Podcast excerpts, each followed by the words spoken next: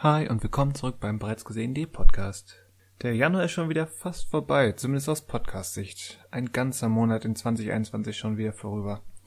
Wir blicken auf die vergangenen vier Wochen zurück, was sich in der Welt von Film, Kino und TV getan hat, also abseits von Terminenverschiebungen. Es geht um neueste Entwicklungen bei Warner und Disney, um neue Projekte spannender Regisseure, um ein Biopic und um noch etwas mehr. Viel Spaß beim Hören.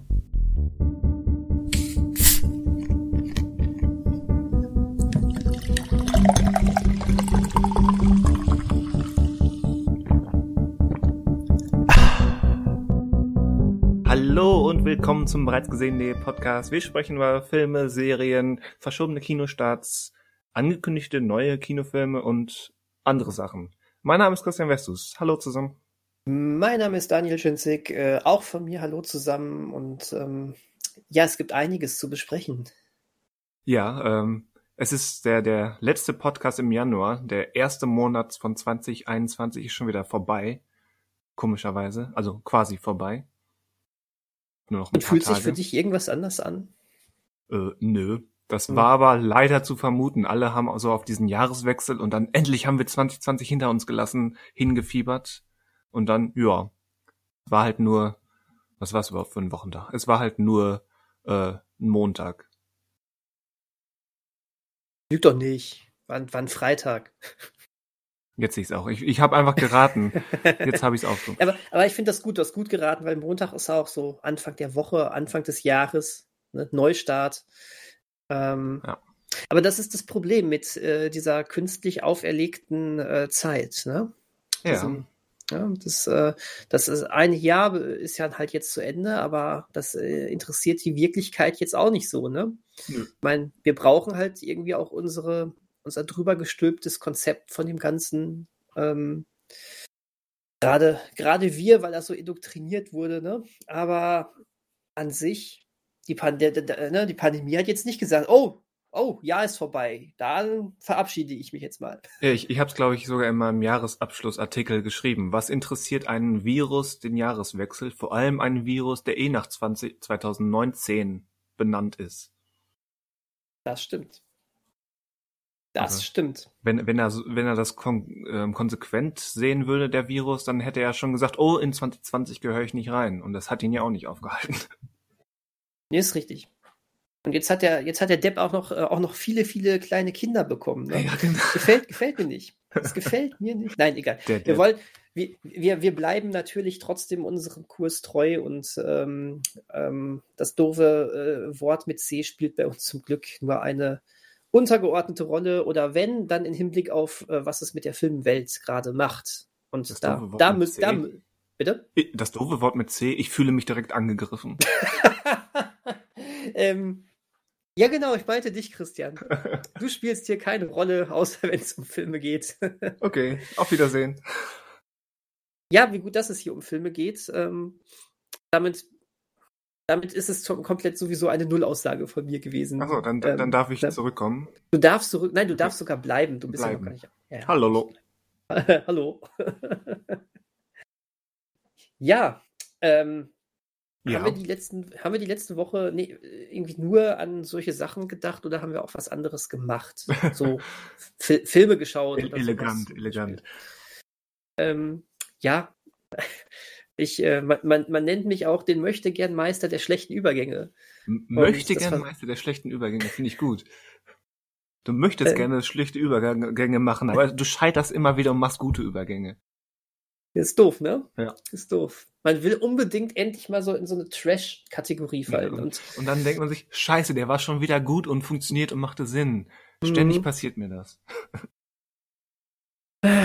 doof. Ja. Aber egal, ja. Äh, wir, wir lenken, wir sind ja auch nicht anders als ihr alle da draußen, die uns gerade zuhört. Unsere Millionen von Hörern. Ähm, das heißt, äh, Millionen und Abermillionen. Millionen und Abermillionen äh, von, von ähm, deutschsprachigen, englischsprachigen bis klingonischen Menschen äh, hören uns alle zu. Und wer sich jetzt ja. fragt, wie kommen die auf Klingonisch, ähm, sollte bis ganz zum Ende durchhören. Vollkommen richtig. Ähm, Nun denn, aber äh, genau, wir sind ja auch nicht anders und lenken uns auch ab mit Sachen, die Spaß machen. Äh, und womit hast du dich denn abgelenkt, Christian?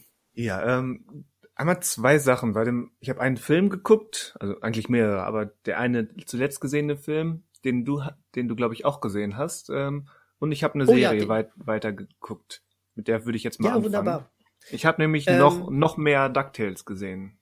Ah, noch mehr Ducktales ist immer gut. Ja.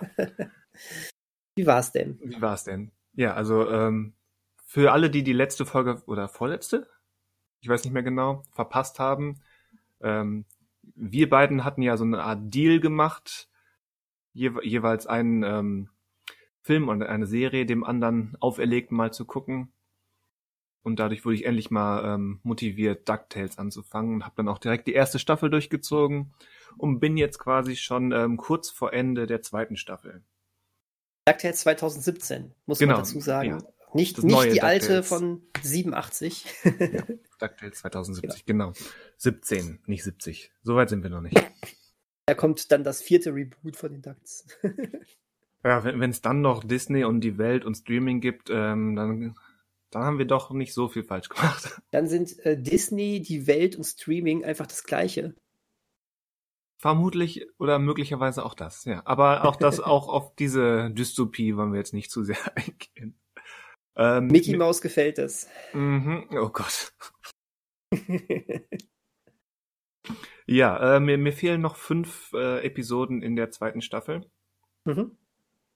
Das heißt, das meiste habe ich schon und es ist nach wie vor sehr gut, sehr unterhaltsam, sehr witzig und clever. Ich hatte trotzdem das Gefühl, so die erste Staffel hatte ein bisschen eleganter diese Mischung aus alleinstehenden Abenteuern und ähm, langsam fortschreitender Haupthandlung. Mhm. Und hier fühlt sich manchmal diese Teilung zwischen beiden etwas deutlicher, weniger harmonisch an. Aber das ist schon Kritik auf hohem Niveau. Mhm. Ähm, stattdessen macht, macht die zweite Staffel aber so ein paar Sachen ähm, besser, die ich mir schon in der ersten Staffel gewünscht hatte. Ich glaube, ich hatte es sogar angesprochen, als wir darüber gesprochen hatten.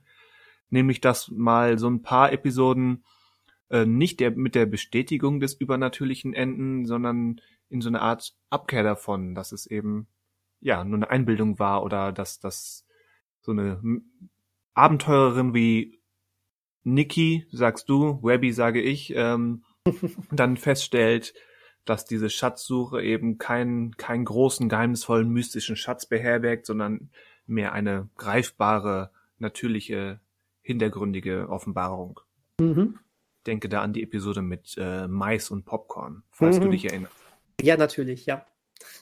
Und dann besitzt diese, diese Serie ja in, in diesen Plot- oder Lore-Episoden, hat, hat diese Serie, obwohl es ja eine äh, rein unterhaltungsmäßige Cartoon-Serie ist, hat die dann eben doch ähm, durchaus Charak Charakterisierungspotenzial. Und es gibt so eine größere, ich sag mal, Rückkehrszene von einer Figur, die am Ende der ersten Staffel schon angedeutet wurde. Ähm, die ist sehr gelungen. Mhm. Und äh, ich versuche jetzt so ein bisschen um die großen Spoiler herumzutanzen. Ja. Ja, von, und, merke ich schon. Aber ich glaube, jeder, der es gesehen hat, ähm, der wird genau wissen, was du meinst. Und ja. alle anderen sei da, seien dazu aufgefordert, äh, es einfach mal zu gucken. Genau. Und es gibt ja, ich glaube, zwei Episoden später gibt es noch eine zweite Rückkehr von einer bekannten Figur, ähm, die mich fast noch mehr ähm, erfreut hat. Mhm. Also ja, bei, bei aller Unterhaltung und, und abgespaceden, ähm, mystischen, übernatürlichen Abenteuern ähm, hat diese Serie wirklich erstaunlich funktionierende und spannende Figuren. Kann man nicht anders sagen. Ja, ja, total. Äh, das, ähm, es hat mich auch extrem überrascht, dass das, dass das so war und äh, ähm, wie viel Tiefe ähm, diese Serie äh, in Anbetracht dessen, was man erwarten könnte, liefert. Ne? Ja, weil es ähm, ist letztendlich eine, eine Cartoon-Serie, die Folge für Folge ein Abenteuer hat. Aber eben, ja, das baut wirklich aufeinander auf und es geht jetzt nicht in die riesengroßen Tiefen. Ich habe es, glaube ich, letztes Mal mit Avatar verglichen. So in ganz in die in die Sphären gerät es nicht, aber es ist ganz nah dran und auch vergleichbar mit etwas wie wie ähm, Gravity Falls. Ja, ja, kann man kann man gut, kann man so sagen, genau. Weil da fällt mir ein, dass ich Gravity Falls echt immer nur so leicht geguckt habe. Das muss ich, das muss ich auch nochmal so richtig gucken. Ja. Das spricht mich auch total an. Auf jeden Fall. Ähm, musst du. Mich hat, ähm, mich hat vieles an der zweiten Staffel auch begeistert. Ähm, um das als eine Sache einmal herauszupicken, neben der Darkwing Duck Folge natürlich, ja. die, die, sehr viele Leute ja sehr, ähm, ähm, sehr glücklich gemacht hat. Welche Folge mich ja auch sehr begeistert hat, weil ich damit so etwas in dieser Konsequenz nicht gerechnet hatte, war diese komplette Folge, die sich ähm, nur dieser einen neuen Figur, die noch nicht wiedergekehrt ist, widmet. Und ähm, eher schon fast für äh, so eine, für so eine Cartoon-Serie, die sich auch eben an Kinder richtet, ähm, aber eben auch nur auch an Kinder richtet, ähm, ja schon fast experimentell war. ähm, mhm. Wenn du weißt, was ich meine. Ich bin etwas irritiert, wenn du sagst, sie ist noch nicht wiedergekehrt. Also sie, sie, sie ist da, sie, sie ist da noch auf dem, soweit kann man jetzt was spoilern, sie ist auch noch auf dem Mond. In dieser Folge, ja, aber danach ist sie ja wiedergekehrt, oder wie Ja, ja, klar, genau. Okay. Aber genau, aber genau, das ist richtig. Aber in, in, in dieser Folge ist es, glaube ich, die erste größere Folge mit ja. dieser Figur. Genau. Und, Und das ist, ja, das, genau, du sagst es ganz richtig, es ist nur sie. Genau, genau, das ist es. Und ähm, das war eine fantastische Folge. Ich dachte echt, wow, das ja. ist aber auch, wenn ich jetzt als Kind da eingeschaltet hätte, wäre ich vielleicht enttäuscht gewesen. Also es, es ist ja nie, also es gibt ja viele Folgen, in denen nicht alle zu sehen sind, aber das war quasi eine Folge, in der es keinen bekannten Charakter gab und du quasi mit dieser neu eingeführten Figur komplett arbeitest. Und auf diese Weise ja, ja, aber ja trotzdem großer Bezug zu den anderen Figuren da war. Also das fand ich toll. Hm. Und ähm, auch die Art, wie es eben gedreht war. Und, und mein Gott, da, da, da, da hat jemand, sie ist ja echt verwundet gewesen, ne? Das ist, ja. ähm, das, das, ist natürlich jetzt nicht als großes Drama aufgezogen und zack war dann auch die, ähm, die Lösung dafür wieder da. Aber es war aber auch nicht einfach so weggewischt. Ne? Nee, also vor allem bleibt dieses Objekt ja, ja genau. bestehen. Das wird ja Teil von ihr. Richtig. Ja. Ja, fand ich alles sehr, ähm, sehr interessant. fand ich cool. Ähm, und genau, schauen wir mal, du bist jetzt ja fast durch, ähm, kann ich jetzt schon fast sagen, warten wir gespannt auf Staffel 3, ja. die es ja schon gibt. Ähm, ich glaube, sie ist noch nicht komplett, nee, ich weiß, sie ist noch nicht komplett beendet in Amerika. Aber die ersten zwölf Folgen haben es sogar schon nach Deutschland geschafft. Ach so. Aber nicht auf Disney Plus, weil das Ganze ja keine, keine für Disney Plus konzipierte Serie ist, sondern ähm, ich, ich glaube, die liefen, ich glaube, alle Folgen liefen schon sechs oder sieben Mal hier rauf und runter äh, auf ähm, Disney XD oder Disney Channel. Ich glaube, Disney XD. Mhm. Hm. Genau. Aber das ist dann immer schnell, weil die, die hauen dann immer äh, täglich eine, eine oder zwei Folgen raus und zack sind zwölf Folgen um. Und dann fangen sie wieder an. Und dann, dann rotiert das immer so. Ähm, gucken wir mal, wann das Ganze auf Disney Plus kommt. Ich glaube, das wird noch ein paar Monate dauern. Erstmal muss das Finale dann noch in Amerika kommen, dann wird es hier in Deutschland nochmal ausgestrahlt. Ich denke mal später Sommer oder sowas. Aber ansonsten wäre es dann ja auch schon bald vorbei, von daher. Stimmt, ne. Wurde ja gecancelt. Wurde gecancelt. Ich meine, man darf es nicht verachten, am Ende hat diese Serie dann 75 Folgen. Das ist schon ähm, nicht ohne. Ganz genau. Ähm, bleibt damit unter der Zahl der alten Serie. Ich glaube, das waren ein bisschen über 100 Folgen. Hm. Aber ähm, alledem, 75 Folgen Und ist schon eine Hausnummer. Qualität über Quantität. Und Qualität über Quantität, genau. Ähm, wenn es jetzt in Staffel 3 keinen großen Qualitätsabfall gab, dann, dann ist, das, ist das toll. Ich habe gehört, dass ähm, es in Staffel 3 einige weitere Wiederkehrer aus alten Zeiten gibt und ähm, da bin ich auch schon sehr gespannt. Ja, Weil wobei, wobei das gab es ja in Staffel 2 auch schon mehrfach, also nicht nur Darkwing Duck. Genau. Zum Beispiel Do Donald trifft ja auch auf ganz, ganz, ganz, ganz alte Bekannte. äh, richtig. Ach, waren, waren das die Wiederkehrer, von denen du gesprochen hattest? Oder? Nee, die, die Rückkehr, äh, das, das war nennen wir es einmal spoilermäßig beim Namen. Wer es hm. nicht wissen will, es gibt jetzt 20 Sekunden oder eine Minute. äh, das, das, das, die zweite Rückkehr war Lena. Ah, ah, ah, okay, ah, klar, da habe ich gerade nicht dran gedacht. Ich war jetzt auf, dem, auf der falschen Fährte mit ähm, äh, früherer, irgendwie Figuren von früher bekannt. Ah, ja, genau. Ja, das war auch eine. Auch also eine in, innerhalb der, der Serie früher, meinte ich. Ja, okay, okay, ich verstehe. Ja, hast recht, genau. Nee, und ich habe noch, hab noch eine Frage bezüglich Synchro. Ich hoffe, ich kann sie beantworten. Schieß ja, mal los. gucken. Ähm, von den drei Jungs, der, der Blaue. Ja. Der heißt im Deu welcher ist das im Deutschen? Weiß, weiß ich nicht. Weiß ich nicht, das, das ist schlecht. Das lässt mich vermuten, dass, dass die das dann im Deutschen nicht so hingekriegt haben. Weil das ist im englischen Original, ist das Dewey. Ja. Und das ist der, der halt immer ähm, so, so abenteuerlustig ist, der seine eigene Late-Night-Talkshow hat und so weiter. Mhm. Äh, und der ständig Wortspiele mit seinem Namen macht. Oh, okay, nee, das. Er nennt sich äh, zum Beispiel Detective, wenn er, wenn er als Ermittler unterwegs ist. Ja. Halt immer Wortspiele mit seinem Namen und die gibt es wirklich in jeder dritten Folge. Zum Beispiel auch ähm, in, in ähm. der Traumfolge, wo sie ähm, gemeinsam in einem luziden Traum unterwegs sind, ähm, gibt es reihenweise Due irgendwas Wortspiele. Jetzt wäre meine Frage gewesen, ob es da eine deutsche Entsprechung für gibt. Aber das klingt so, als wenn nicht. Ich glaube schon, aber nicht so auffällig, weil ich glaube, aber oh, glaube, es waren, ähm, es, es, es da kamen so ein paar und ähm, da musste man, habe hab ich irgendwie so gesagt, wow, okay, das war, der kam jetzt flach so ein bisschen, aber es wäre mir aber nicht mehr so in Erinnerung geblieben, wie du es jetzt gesagt hast. Okay. Das heißt, wahrscheinlich ist es, ist es nur manchmal übernommen worden, wo, wo es sich gerade angeboten hat und häufiger mal unterm Tisch fallen gelassen. Also ich würde auf diese Mischantwort jetzt gerade tippen, ohne es ähm, evidieren zu können. Und ähm, wird in der deutschen Fassung wahrscheinlich nicht, das, das Bildmaterial bleibt immer gleich, oder? Ja, ich glaube schon. Da war, glaube ich, nichts ausgetauscht. Okay.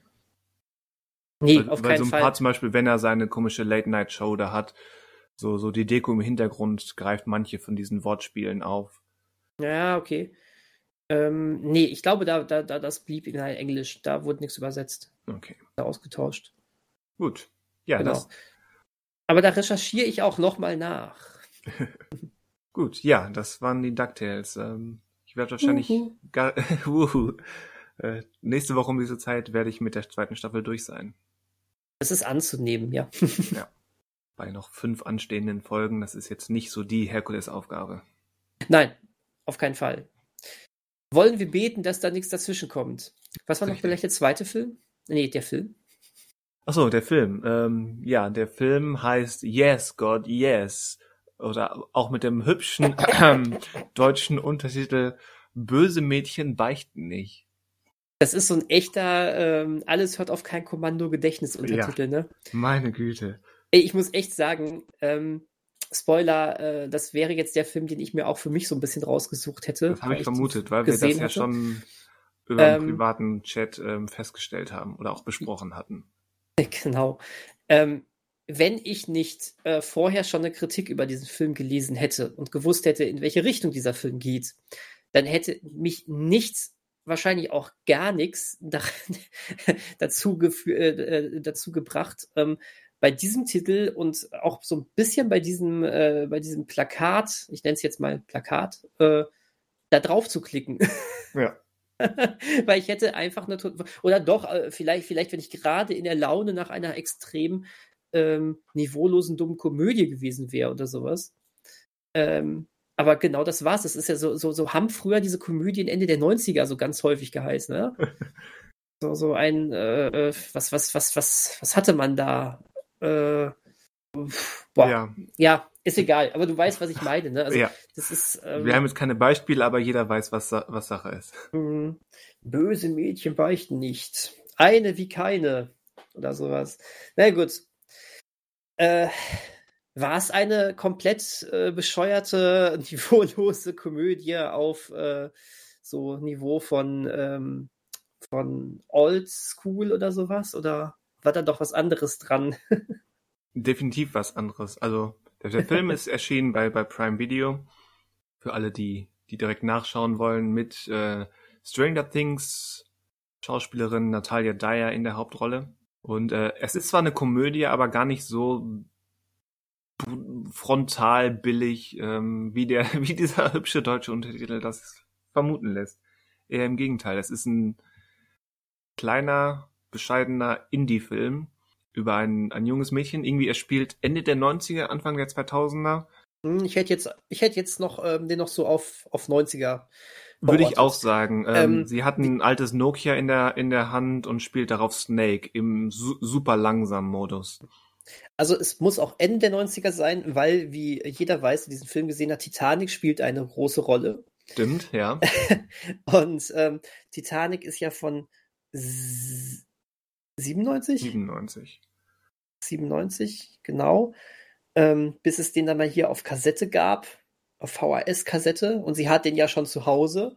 War also irgendwann 98. Ja. Ähm, ja, deshalb, aber, aber ich würde den auch wirklich nicht wahnsinnig später verorten. Nee, also. Ich glaube, Titanic war wirklich so gerade total. Vor, vor 2011, äh, 2001, also vor dem 11. September. Ja, definitiv. Ähm, ich, ich, ich hätte jetzt für mich war so klar, der spielt 98, 99. Das war für mich so irgendwie das Feeling. Gefühlt, gefühlt ist das so. Hm, Genau. Es gab halt keine Einblendung, wo stand, dieser Film, dieser Film basiert auf äh, fiktionalen Begebenheiten äh, äh vom, vom Juni bis August äh, 1999. Das stand da halt nicht. Aber der Film ist schon recht, wenn man Zeichen lesen kann, ist eigentlich relativ klein, welch, wo man ihn ungefähr zu verorten hat. Ist, die Vermutung liegt nahe, dass ähm, die Regisseurin, die auch Drehbuchautorin ist, ähm, hier eigene Erfahrungen verarbeitet hat. Ja, das denke ich auch. Und wenn man dann eben 20 plus Jahre zurückgeht, dann dürfte sie jetzt, keine Ahnung, Ende 30 sein. Mhm. Ja, das passt schon.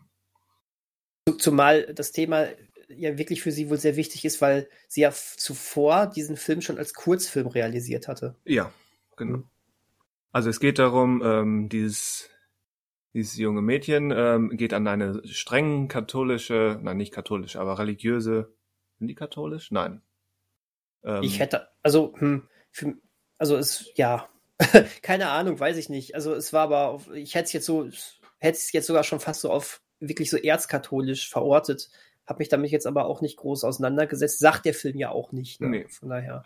Aber weil die, weil die USA ja schon größtenteils eben nicht katholisch sind, sondern diverse Abstufungen des Protestantismus. Gesundheit. Jedenfalls, ja, sie geht an eine streng religiöse Highschool, ähm, wo Lehrer über die Schule, äh, über den Schulflur laufen und Strafzettel für zu kurze Röcke verteilen, wo mhm. Abstinenzunterricht gepredigt wird und wirklich gepredigt, weil der Priester ist Lehrer im Sexualkundenunterricht. Und mindestens einmal, mindestens einmal die Woche steht die Beichte an innerhalb der Schule. So eine Schule ist das. Gehört in meinen Augen verboten, aber das ist ein anderes Thema. Ähm, naja, der Film feiert diese Schule jetzt auch nicht gerade. Nein, nein, definitiv nicht. Und ähm, sie ist eben, ja, 15, 16 würde ich schätzen. Mhm. Trotz eben dies, dieser, dieser strengen religiösen Lust ist Sünde ähm, Predigt, die sie da wahrscheinlich von Tag eins in der Schule an eingetrichtert bekommen hat. Äh, so als Teenager entwickelt sich natürlich irgendwann so eine gewisse Neugierde. Es gibt das Internet so in einer frühen Vorstufe. so mit gewissen Chaträumen im Internet, wo sie sich ausprobiert, obwohl sie ganz offensichtlich noch nicht so wirklich viel Ahnung hat oder Erfahrung. Also, ähm, Yahoo-Chaträume, ne? Yahoo war damals auch der letzte Scheiß. Ich weiß, dass ich damals so, ich, dass ich so cool fand, dass man auf Yahoo plötzlich sich Filmtrailer angucken konnte. Das ist, kann man sich heute gar nicht mehr vorstellen in Zeit von YouTube. Damals, damals war Yahoo der, also echt der letzte Scheiß. Zumindest hat man das viel gemacht, hat man viel damit gearbeitet. Ja, und ich weiß noch die Zeiten, wo, wo Apple QuickTime ganz wichtig war. Oh, ja, das sagst Apple du was. QuickTime Player. Ja, ja, richtig. Der ständig abgestürzt ist. Aber naja. ja, stimmt. Na gut, und, okay. Das und ja, mit, mit ihrer ähm, Neugierde und, und leichten, ja, wie sagt man das, dem, dem Aufkommen einer Ahnung von, von sexueller Neugierde und Lust ähm, eckt sie natürlich ein bisschen an, auch in ihrer etwas ausprägende Naivität. Äh, ich meine, es gehört schon, man könnte sagen, Mut oder eben Naivität dazu, sich in das Büro des Priesters zu, äh, zu schleichen und dann an dessen PC mal eben so wieder in, in diesen Chat einzusteigen. Mhm. Es ist schon, ja, wahlweise mutig oder eben man legt es drauf an. Ja, und so kommt es immer wieder zu ähm, Reibungspunkten zwischen ihrer Neugierde und dem, was da ihre Umwelt oder ihr Umfeld predigt und von ihr verlangt bezüglich Sittsamkeit. Mhm. Ja. Und man muss dazu sagen, ähm, es sind ja tatsächlich nicht nur so die Lehrer oder so, die das da predigen, sondern es ist ja schon auch sehr erschreckend, wie viele ihrer Mitschüler da ja auf der einen Seite total drauf äh, auch mit mit mit äh, auf drauf drauf eingehen, ne? Ihre beste Freundin, die ja irgendwie schon sagt, boah, du bist so komisch, weil du hier zweimal, ich, ich sag's jetzt einfach mal, zweimal die Sexszene bei bei Titanic gucken wolltest. Ne? Ja, das äh, schon fast als indoktriniert. Ja, genau. Ah ja, und dann auf der auf der anderen Seite, wie viel ähm, wie viel Nachrede es aber trotzdem dann schon gibt, ne? Ja. Oh, sie ist, sie, sie, ist mit, sie ist mit einem anderen Jungen da einmal irgendwo bei irgendeinem komischen Fest äh, äh, hinter so eine Hütte gegangen. Hilfe. Und dann Hilfe. ja, und wo das dann ja auch schon von den Lehrern aufgegriffen wird, ne? Nee, du darfst heute, du darfst heute nicht die hier irgendwie, war jetzt nicht die Predigt machen, aber sie hat doch irgendwelche. Ja, die Hostien, so. Hostien verteilt. Ja, genau, stimmt. Das darfst du heute nicht machen. Wobei Wir sind sehr glaub, enttäuscht von dir. Ich glaube, wenn die Hostien haben, dann sind es Katholiken. Na egal. Ich, aber ich glaube, so ist das. Jedenfalls, ja. Und dann gibt es natürlich auch später noch so ein paar andere ähm, Offenbarungen, wie weit es mit dieser selbst auferlegten Moral von, von den anderen Leuten hin ist. Ja, mhm. Das auf jeden Fall. Das ähm, war auch sehr passend mhm. mitunter. Ja, absolut. Ähm, nun haben wir, du hast es vorhin schon offengelegt, äh, wir reden gerade, ja, ja doch schon, wir reden das erste Mal gerade über den Film, wir haben uns aber schon einmal kurz per WhatsApp einmal bei diesem Film ausgetauscht. Yep. Ähm, ich, ich fand den Film richtig gut, ähm, was auch gerade so an so einer gewissen, was auch gerade an so einer gewissen Kürze lag, an so einer gewissen ähm, ähm, äh, lockeren Herangehensweise. So ein, es war irgendwie ja auch ähm, ich hatte das Gefühl, es ist ein, es ist ein äh, Feel-Good-Movie, äh, was aber trotzdem nicht ähm, die, diese Thematik zu sehr verharmlost. Ähm, und ich irgendwie brauchte ich auch genau das, als ich diesen Film angeklickt habe. Ich wollte, ich wollte, dass man drauf eingeht, aber ich wollte nicht, dass man es, dass, dass ich jetzt total depri werde für das, was da abgeht und so hätte man es auch aufziehen können. Ähm, hätte man ja. Und, und ich fand, ähm, ich fand auch Natalia Dyer, ähm, sie gehört übrigens nicht zu den vier Kids äh, von äh, nee, von ähm, Stranger Things. Sie ist die Nancy. ältere Schwester von, genau, sie ist die ältere Schwester von einem der Jungs, die aber auch eine sehr große Rolle spielt, weil sie da ja auch, äh, glaube ich, in Staffel 2 war, ähm, als Reporterin ähm, sehr vieles aufdeckt, so als Nachwuchsreporterin. Ja. Ähm, also schon eine sehr wichtige Rolle da. Da fand ich sie auch schon gut, aber hier fand ich sie richtig toll. Ja, so das weil, Komödiantische kann sie gut, so und so die, die Mimik, ähm, dieses naiv, leicht verschmitzte, ja, genau, diese, überraschte. Diese, diese Mimik, die war ja hervorragend. Also ähm, ich äh, fand, du hast ihr eben auch, ähm, du hast ihr eben auch sehr angesehen, dieses, diesen Zwiespalt aus, ich habe da jetzt eigentlich total Bock drauf, ähm, meine Sexualität zu erforschen, aber auch dieses komplette Indoktrinierte, aber das darf ich doch eigentlich nicht, ne? Und dann auch diese Enttäuschung, je mehr sie da merkt, was, ähm, dass das viel auch vorne gepredigt und hinten anders gemacht wird, ne? Und ähm, ja äh, ich, ähm, also das fand ich toll, das fand ich, fand ich super. Dann auch die ganze Atmosphäre, die dieser Film teilweise erzeugt, ähm, halt schon sehr indie, ne? Das mag ich ja eh. Ein paar bisschen ziemlich guter Soundtrack dabei.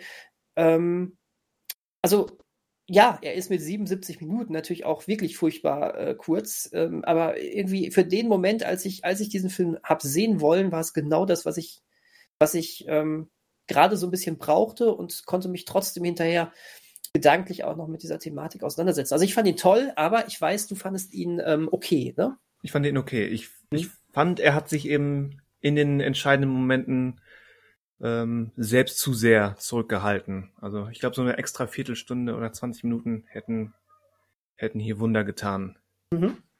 Also um eben diese Ideen oder auch Offenbarungen entweder über ihr Umfeld oder die sie dann für sich lernen, noch so ein bisschen mehr zu konkretisieren. Hätte ich mir so ein bisschen mehr, ja, ja. noch das letzte Stückchen zur Vollendung des Gedanken gewünscht. Also ja, ich mochte ja. auch, dass das letztendlich eine relativ lockere ähm, Sache war, eher komödiantisch statt bitter anklagend. mhm. was es ja auch leicht hätte sein können. Also das, ja, total. das war, war nicht das Problem für mich, das war durchaus gut und machbar. Aber das ist, für mich fehlte so der, der letzte Punkt, um die ganzen klugen Ideen und Beobachtungen, die der Film gemacht hat, so ja abzurunden. Da fehlte mir ein bisschen was. Mhm. Ähm, ich muss auch dazu sagen, ähm, äh, ich mache das ja nicht gerne. Äh, äh, hier, hier, vielleicht doch noch einmal einen kleinen Spoiler-Part. Ähm, ähm, ich versuche es nicht zu krass zu machen, aber ich, ich möchte mit dir einmal nur ganz kurz über dieses Ende sprechen. Ähm, ja weil ich, ich, ich habe ein bisschen überlegt, wie, wie ich ihre, also so, jetzt wirklich Spoiler-Part, skippt mal bitte fünf Minuten. So. Ähm, der Christian schreibt in den Text gleich noch, wie lang genau. So. ähm, ich, also sie steht ja am, am, am Ende, steht sie ja dann auf und am Ende dieser Freizeit und äh, geht dann nach vorne und sagt dann ja auch noch mal was. Und das war, also da dachte ich, ja, okay, sie klärt jetzt erstmal auf, dass, dass, dass sie jemand komplett die, die Schuld in die Schuhe geschoben hat, ähm, was in, in Sachen, was die, diese Rechnersache an Betracht, äh, betraf, die du schon angesprochen hast, dass sie ja eigentlich im Büro des, ähm, des Pfarrers war und da in diesen Porno äh, ähm, oder Sex-Chatrooms äh, nochmal weiter unterwegs war. Sie hat das dann ja einem anderen Mitschüler noch in die, ähm, in die Schuhe geschoben, der ja auch schlechte Sachen über sie zumindest nicht, ähm, zumindest nicht aus der Welt geschafft hat. Ne? Und ähm, ich, ich hatte da gedacht, okay, sie geht jetzt dahin und da kommt jetzt diese, diese typische Komödien, ähm, äh, aufrichtige Rede, so hier, das und das, so sehe ich, so sehe ich es. Und das kam ja so gar nicht. Und ich dachte erst, hä, okay. Und dann habe ich so überlegt, was, was, ist, ist, ist das jetzt irgendwie scheiße, dass sie ihn da weiterhin so irgendwie so ins, äh, dass sie das nicht aufgeklärt hat, dass er da eigentlich unschuldig ist und ähm, dass sie da irgendwie viel gesagt hat, aber irgendwie auch doch nicht so wirklich was. Und dann ist mir aber irgendwie für mich klar geworden, ich fand das voll gut, dass es so war, weil ähm, das passte auch total zu diesem Charakter. Ich glaube, sie hat sich was ganz anderes vorgestellt zu sagen in dem Moment, als sie aufgestanden ist. Ja. Ähm, und ähm, dann ist es eben so rausgekommen, wie es rausgekommen ist, so ein bisschen eben ähm, unbeholfen, ähm, so ein bisschen angedeutet, was sie eigentlich sagen möchte, ähm, mit Versatzstücken von dieser, ähm, von, von ähm, diesem Charakter, den sie kurz vorher dann ja auch in einer recht wichtigen Szene getroffen hat, wo sie dann ein, zwei Sachen noch mit einfließen lässt und dann aber so ein bisschen, als sie sieht, alle gucken sie noch an, dann auch wieder so direkt aufgegeben und gesagt, ach, mein Gott, egal. Ja, genau. Geht sie dann wieder. Sie beendet diese Rede ja mit so einer leichten ja, Resignation mhm. auch mit sich selbst, dass das irgendwie, wie du schon sagst, nicht so genau das war, was sie eigentlich sagen wollte. Ja, genau, genau das. Und ähm, wie gesagt, es ist für, für mich war der erste Moment, boah, das, dass man das jetzt nicht hier äh, geklärt hat, das ist wow, das äh, irgendwie bleibt sie jetzt auch natürlich als nicht gerade so komplett positiver Charakter in Erinnerung, aber ne, ich brauchte dann so ein bisschen, um das einzuordnen. Ich fand das cool. Ich fand das super, dass das so war. Und für sich hat es für sich selber dann ja den Entschluss gefasst, ähm, sie wird die, die, das jetzt, wie es jetzt gerade läuft, nicht groß ändern, aber alles in die Wege leiten, dass wenn sie da in eineinhalb Jahren raus ist, ähm, dann ein anderes Leben anfängt. Und das ich habe das irgendwie so total nachvollziehbar empfunden. Das war eben jetzt nicht die, der gro ich ich gehe jetzt hier, ich, ich habe jetzt den Riesenerfolg, aber sie hat für sich Schlüsse draus gezogen, wie es sobald sie da raus ist, für sie weitergehen kann. Ich fand das cool. Was hast wie, wie hast du das empfunden? Also wär, wär, hätte, wäre der Film damit geendet, hätte ich es zwiespältig gefunden. Aber für mich ist entscheidend, dass danach ja noch diese Gegenüberstellung in der in der Beichte mit dem Priester kommt ja, klar, das stimmt. Äh, wo sie ihm dann durch eine rhetorisch recht geschickte Verdrehung zu verstehen gibt, was sie weiß und wie sie dazu steht. Mhm. Und dass man da eben sieht, ähm, ja, du hast es eigentlich ganz richtig beschrieben, wie, was sie für sich selbst für Schlüsse gezogen hat, wie sie mit dieser Umwelt und ihren eigenen Interessen umgeht. Ja, genau, richtig. Da, dass sie eben keine, keine große Revolution wagen kann und will, sondern eben für, für sich sie hat die Sache durchschaut und geht ihren Weg quasi mit neu, neu gefundenen oder mit einem neu gefundenen Selbstverständnis. Ja, genau. Genau so ist es. Und diese Kombination aus dieser gescheiterten, großen, klassischen, ja fast schon genretypischen Rede, die dann irgendwie nicht so klappt, hm. ähm, in Kombination eben dieser, dieser privaten Beichtszene am Ende, das zusammen fand ich rund. Mhm. Ja. Ja, schön. So, Spoiler-Talk beendet, würde ich sagen. Spoiler-Talk beendet. Aber das, das fand ich jetzt einfach mal irgendwie schön. Für alle, die den Film gesehen haben, das sind ja irgendwo wichtige Elemente.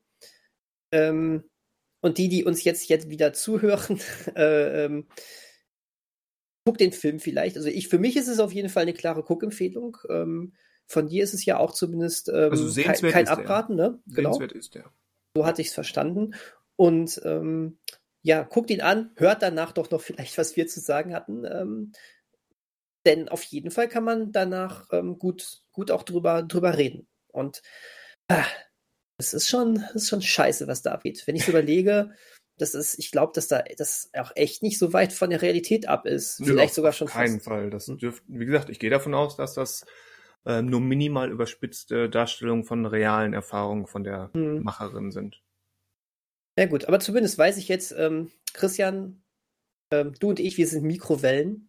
Wir sind Mikrowellen? Wir sind Mikrowellen. Ich glaube, das ist jetzt wieder so eine Synchro-Anspielung, äh, die ich nicht ganz durchschaue. Oh. Ich hätte jetzt gedacht, das wäre eine 1 zu 1 Übersetzung. Ups. Oder, oder ich habe es wieder vergessen, weil ich zu viel DuckTales geguckt habe. Hilf mir kurz auf die Sprünge. Gut, das ist jetzt kein Spoiler. Also keine Sorge, ihr braucht nicht nochmal skippen. Das, kommt nämlich auch ganz zum Anfang von, von Yes God Yes. Ähm, da steht der, ähm, hier der Pfarrer steht da im Sexualkundeunterricht, das ist die erste Szene. Ach, ah, ja, na, ja, natürlich, natürlich. Da, weil das hätte mich jetzt gewundert, wenn sie das so ver verfälscht hätten. Ja, doch, natürlich. Ähm, ne? Männer, Männer sind wie Mikrowellen, kommen so schnell auf Touren und äh, Frauen sind wie Backöfen, die brauchen, die brauchen, bis sie eingeheizt sind, ne? So was. Das ja, ist ein genau. Scheiß. Ey. Ja, wie, und, wie äh, gesagt, ich will das Ganze nicht zu sehr politisieren, aber ja. Hm. Ähm, sowas gehört verboten, diese enge Zusammenarbeit von Kirche und Schule. Total. Ge geht in einen Kirchclub im Anschluss der Schule, so wie andere Leute zum Sport gehen oder zum, zum Kochkurs oder was auch immer. Aber Kirche hat in der Form in der Schule für mich nichts zu suchen. Nee, es ist, ähm, so sehe ich, so sehe ich das, ähm, so sehe ich das auch. Also vor allem nicht in der Form. Ähm, genau. Ja, Yes God Yes, das ähm, viel gut Gegenstück zu ähm, Der verlorene Sohn. ja. Beide übrigens aktuell bei Prime Video zu sehen. Richtig. Also, ne, thematisch passen die ja irgendwie sehr gut zusammen, nur ähm, der verlorene Sohn ist natürlich ähm, Boxen in die Magengrube bis zum Geht nicht mehr. Ja, ich habe ich hab ihn noch gar nicht gesehen, also ich weiß, worum es geht, deswegen hm. konnte ich das aufgreifen, aber steht noch auf meiner Watchlist. Vielleicht macht das sogar Sinn, den jetzt mal in den nächsten Tagen anzugehen, so als Gegenstück. Ja, mach das mal. Meine Sichtung ist schon lange her, aber ich würde mich da sehr über deine Meinung, also deine Meinung würde mich da wie immer sehr interessieren, weil äh, ich, ähm, ich bis heute nicht weiß, also ich fand den Film gut, aber ich weiß nicht, ob das, ob, ob, ähm, ob das vielleicht schon fast zu krass war. Hm. Und ich meine, es ist ein Nicole Kidman-Film. Also ich habe so ziemlich jeden Film, den sie je gemacht hat, gesehen. Und daher muss ich auch diesen sehen. Ja, genug gesagt, ne? Ja. Damit. Definitiv. Und Russell Crowe. Der auch. Auch. Er schlägt aber keinen in dem Film, glaube ich. Ich weiß es nicht mehr. ne? Jeder, der diese geile South Park-Folge kennt. Oh Gott, ja. oh, und heute hauen wir dem mal so richtig aufs Maul. Wobei Russell Crowe ja in den letzten Wochen ähm, auch von sich reden gemacht hat. Hast du das oh. mitbekommen? Oh. Nein damit können wir ja schon so ein bisschen zum Hauptteil überleiten, quasi. Wir gucken zurück auf die letzten Wochen, was es sich, was sich so ergeben hat. So genau. Film-News technisch oder Serien-News technisch. Genau. genau, so ist es. Und äh, da ging Russell Crowe für ein, zwei Tage viral in Social Media. So wie äh, Bernie Sanders? Nicht ganz so auf dem Level. Schade. Ähm, das, das, das jetzt schon das Meme des Jahres. Bernie Sanders mit Maske frustriert da sitzend auf dem Stuhl. Ja. Wie geil es ist, ich habe mich so kaputt gelacht, als er da neben, neben Totoro an der Bushaltestelle da, Da ich das so, so viele gute, mal böse. Da, da wurde er auch ähm, neben Churchill und, und Stalin auf der Yalta-Konferenz reingefügt naja, ähm, und solche Sachen. Aber halt dann auch mal neben Totoro, ja. Es ist, es ist super. Also ich mag die ganzen Film-Memes, die jetzt gerade mit ihm aufkommen. Ja. Ähm, die sind ja, die sind ja harmlos. Die sind, die sind ja, ja. meistens echt süß. Nee, aber, äh, aber Russell, nee, Crowe, äh, Russell Crowe ähm, ja. hat irgendwie über Twitter kam er auf einen, auf einen Kommentar von irgendeinem Jugendlichen, der gesagt hat, ähm, etwas im Sinne von, Leute, wenn ihr mal wieder richtig schla gut schlafen wollt, guckt euch Master and Commander an. Ähm, das ist so eine richtig schöne Schlaftablette, da könnt ihr gut schlafen. Und das hat Russell Crowe aufgegriffen, der ja die Hauptrolle in Master and Commander spielt. Übrigens ein sehr, mhm. sehr, sehr guter Film, wie ich finde. Und haben hat wir vor ein paar Wochen auch mal über den im Podcast gesprochen. Genau. Und mhm. ich habe auch dazu einen kleinen Artikel geschrieben, wer neugierig ist. Oder einfach mal angucken, weil der lohnt mhm. sich. und Russell Crowe hat diesen, diesen Tweet von diesem jungen Mann aufgegriffen und dann so eine kleine Tirade abgelassen über Kinder heutzutage, die keine Aufmerksamkeit mehr haben ähm, und nicht wertzuschätzen wissen, was dieser Film leistet. Okay. Also so richtig schön einmal ja, runter von meinem Rasen, so der, der alte Mann, der, der frustriert ist über die Neugierde und, und die, die Flexibilität der heutigen Jugend, die einen guten Film wie Master Commander nicht wertzuschätzen weiß. Cool. Äh, wie kam das denn an? Das würde mich jetzt gerade wundern. Äh, äh, nicht wundern, das würde mich jetzt gerade interessieren. Ähm, weil ähm, da könnte ich mir jetzt zwei Möglichkeiten vorstellen, dass Russell Crowe dafür einen draufbekommen hat, wie er den wagen könnte, das, oder dass er dafür gefeiert wurde. Was, was, was war's? Also ich denke, es gab mehreres. Ich habe jetzt in den Antworten nicht so tief gegraben, aber er hat das relativ nett formuliert. Also er ist nicht ausfallend geworden. Also ich glaube, dass das Böseste, was er geschrieben hat, war dieses Kids these days, also Kinder heutzutage oder die ja, Jugend gut, okay. von heute. Ist ja nichts nix Böses. Und dann hat er mehr geschrieben nach dem Motto, ja, keine Aufmerksamkeit, aber stattdessen und dann ist er ähm, eben übergegangen, ähm, die positiven Aspekte des Films herauszustellen. Und das wurde eigentlich recht positiv aufgenommen. Da haben sich eine Menge Fans von Master and Commander bei Twitter zusammengefunden und haben sich nochmal gegenseitig ähm, in, Erinnerung, in Erinnerung gerufen, warum sich dieser Film denn so lohnt. Mhm. Also ich glaube, unterm Strich kam das eher positiv an. Ja, cool. Weil er das, glaube ich, auch, ja, wie gesagt, ähm, gut formuliert hat.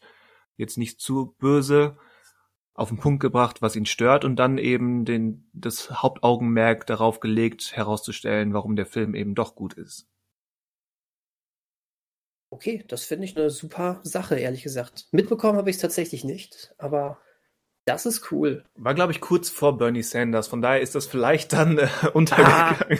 Ah, ah, okay. Aber hey, komm, mit Bernie Sanders kannst du es auch nicht aufnehmen. Ne? Vor allen Dingen nicht mit seinen äh, Handschuhen. Oh Gott.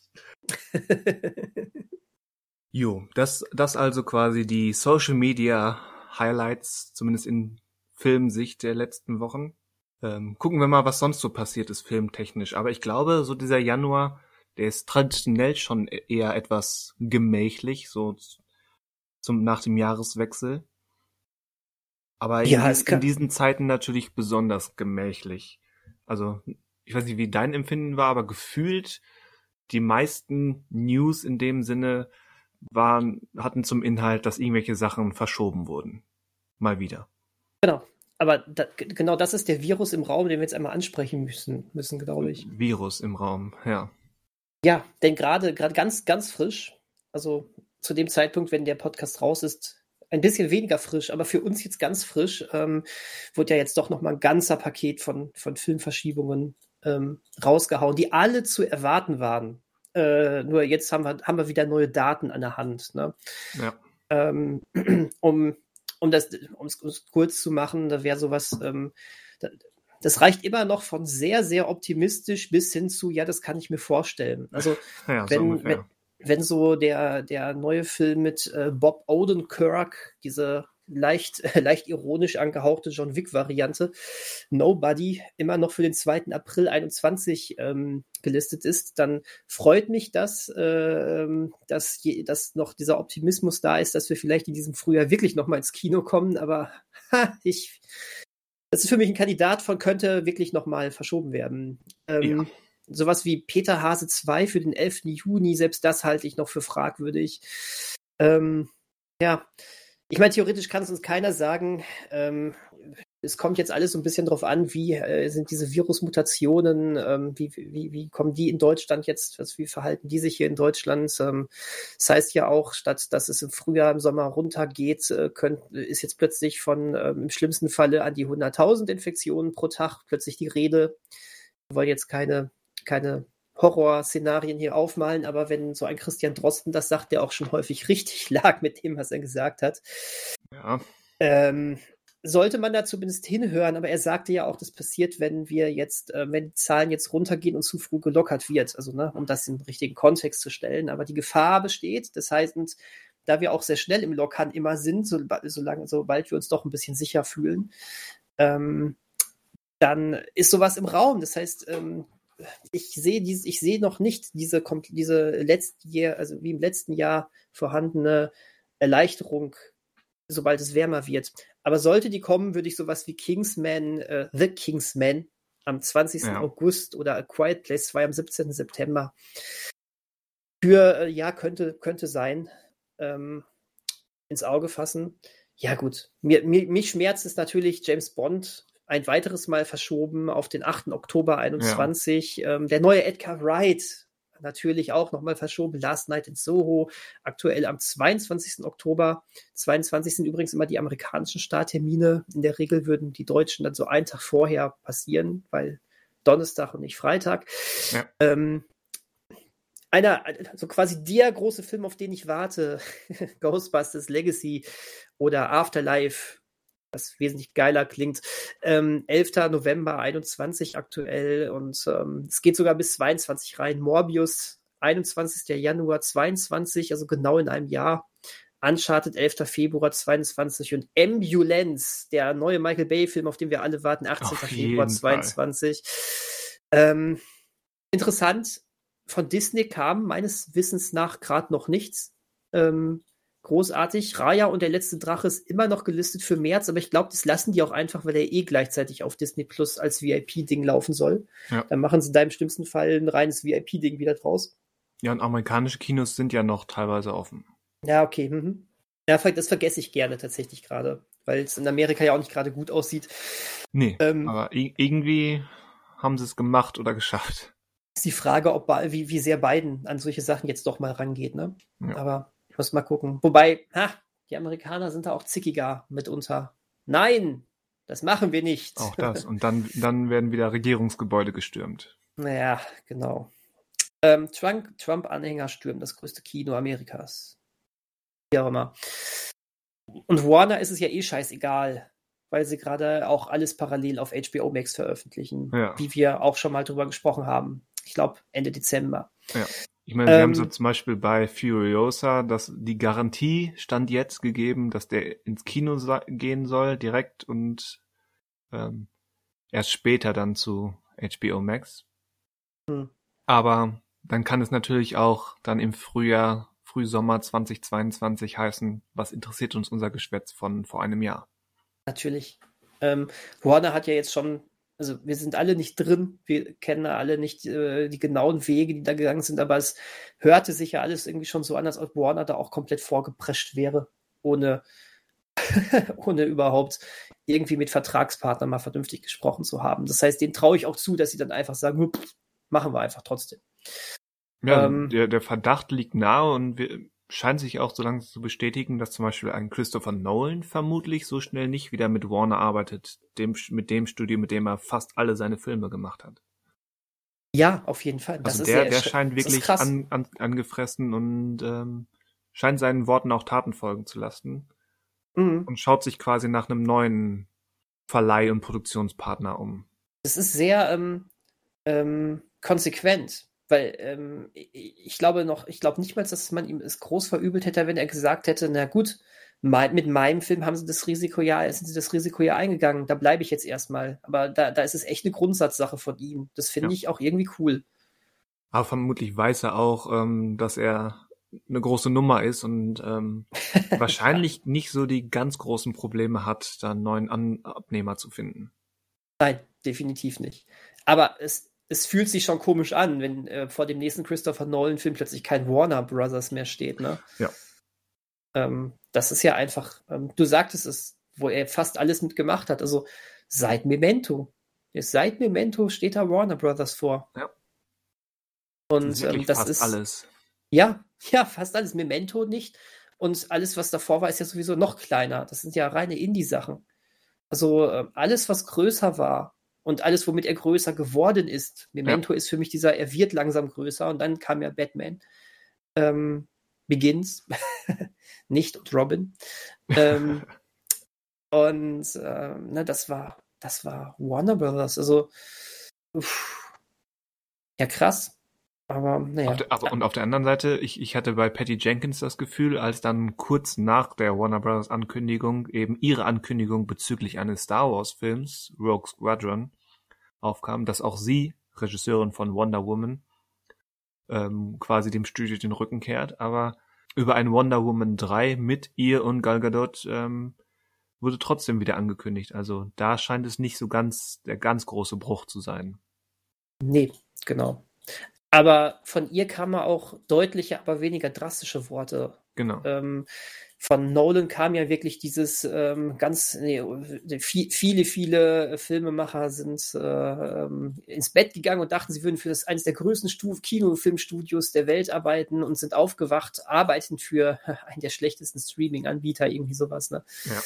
Und das ist, das ist ja auch schon ein geiler, geiler Spruch. Ja. Ja, nee, ein, ein Nolan ist angefressen, ja, keine Frage. Ja, aber gleichzeitig hat uns Warner ein bisschen was zu gucken gegeben, ne? So einen 30-sekündigen Clip, in dem du, ähm, wenn du, wenn du, wenn du nicht blinzelst, erkennst du sogar Mini-Ausschnitte von irgendwelchen Filmen. Also Mini-Ausschnitte von Filmen. ich weiß nicht, hast du den gesehen? Äh, ich glaube, den habe ich nicht gesehen. Ich bin nämlich kein Fan von von diesen Zusammenschnipsel-Trailern, egal ob es jetzt ein Studio wie Warner ist oder Netflix. Ja, das ist, also bei, bei Netflix war es sogar noch besser gemacht, weil die sich wenigstens zwei, zweieinhalb Minuten oder so dafür genommen haben, ähm, so nach und nach so diese Filme einmal kurz anzuteasen, dann Filmtitel zu zeigen. Bei Warner ist es so ganz wild, irgendwie so ein bisschen was zusammengemixt. Du erkennst die Sachen teilweise gar nicht. Das ist nicht wirklich nicht ähm, geschummelt oder übertrieben, wenn ich sage, man blinzelt und man hat zwei Filme verpasst. Und äh, die, ich, ich, ich würde sagen, ein Drittel dieses Spots besteht auch dann nur aus äh, Einblendungen der, der Filmtitel, sowas wie Matrix oder sowas. Aber du siehst nichts aus Matrix, du siehst nur einmal diesen Filmtitel. Äh, das heißt, das Geilste, was du sagen kannst, oh, okay, offensichtlich scheint der neue Matrix einfach nur Matrix zu heißen.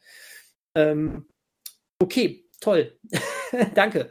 Ähm, ansonsten ist das krasseste, was du gesehen hast, die ersten drei oder vier Sekunden siehst du einmal, wie äh, wie King Kong und Godzilla sich einmal mächtig aufs Maul hauen. Ähm, sieht stilistisch genauso aus wie aus Godzilla 2, meiner Meinung nach.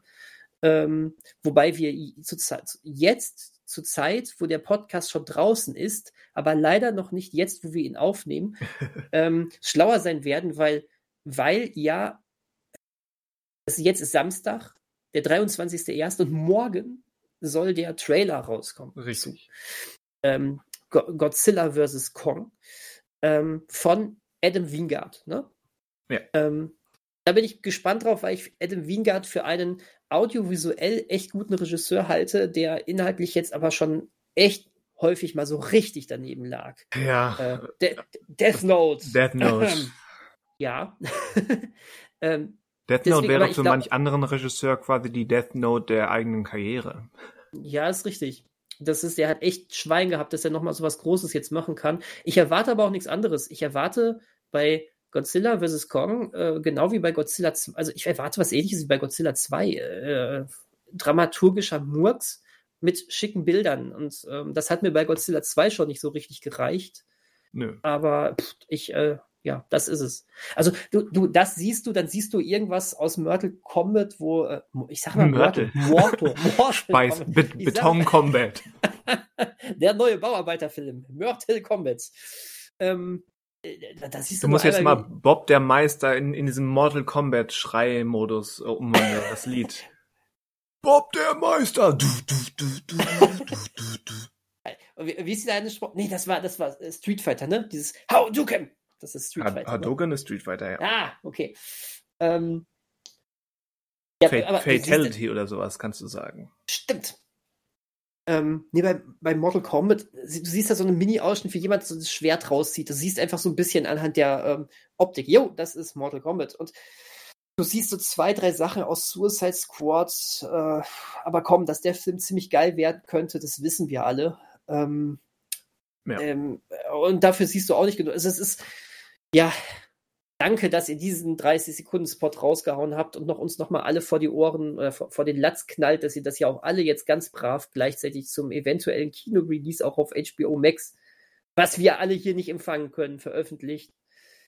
So ist es. Äh, das ist, also, Entschuldigung, aber sowas wie, ähm, wie, ähm, The Suicide Squad von James Gunn ist der perfekte Film für eine, ähm, man kann jetzt vom Namen halten, was man will, und diesen Stereotypen-Namen, aber für, für so eine echte Kerle-Preview, ne? Weißt du, was ich meine? Ja. Das ist drei, zwei, zwei Bier zum Preis von einem, das heißt, du bist so ungefähr auf dem normalen Preis eines Bieres, du setzt dich, setzt dich ins Kino und hast das Gefühl, ey, das ist jetzt einfach dieser, irgendwie diese, diese Männerabend-Atmosphäre in Anführungszeichen und damit meine ich nicht, dass da keine Frauen rein dürfen oder generell andere Geschlechter rein dürfen. Das ist Quatsch. Ich meine dieses Feeling von, wir sehen hier den so geilen Actionfilm und das habe ich früher so gerne gemacht. Diese echte Kerle-Previews, diese äh, Ladies First Previews, was auch immer. Das hat einfach mal so ein bisschen Aktion drumherum. Ähm, das ist der perfekte Film dafür. Das will ich auf der großen Leinwand sehen. Ich will auch auf der großen Leinwand sehen, wie sich äh, Monster verdreschen und wo ich sagen kann, das ist so ein Quatsch, aber es macht Spaß.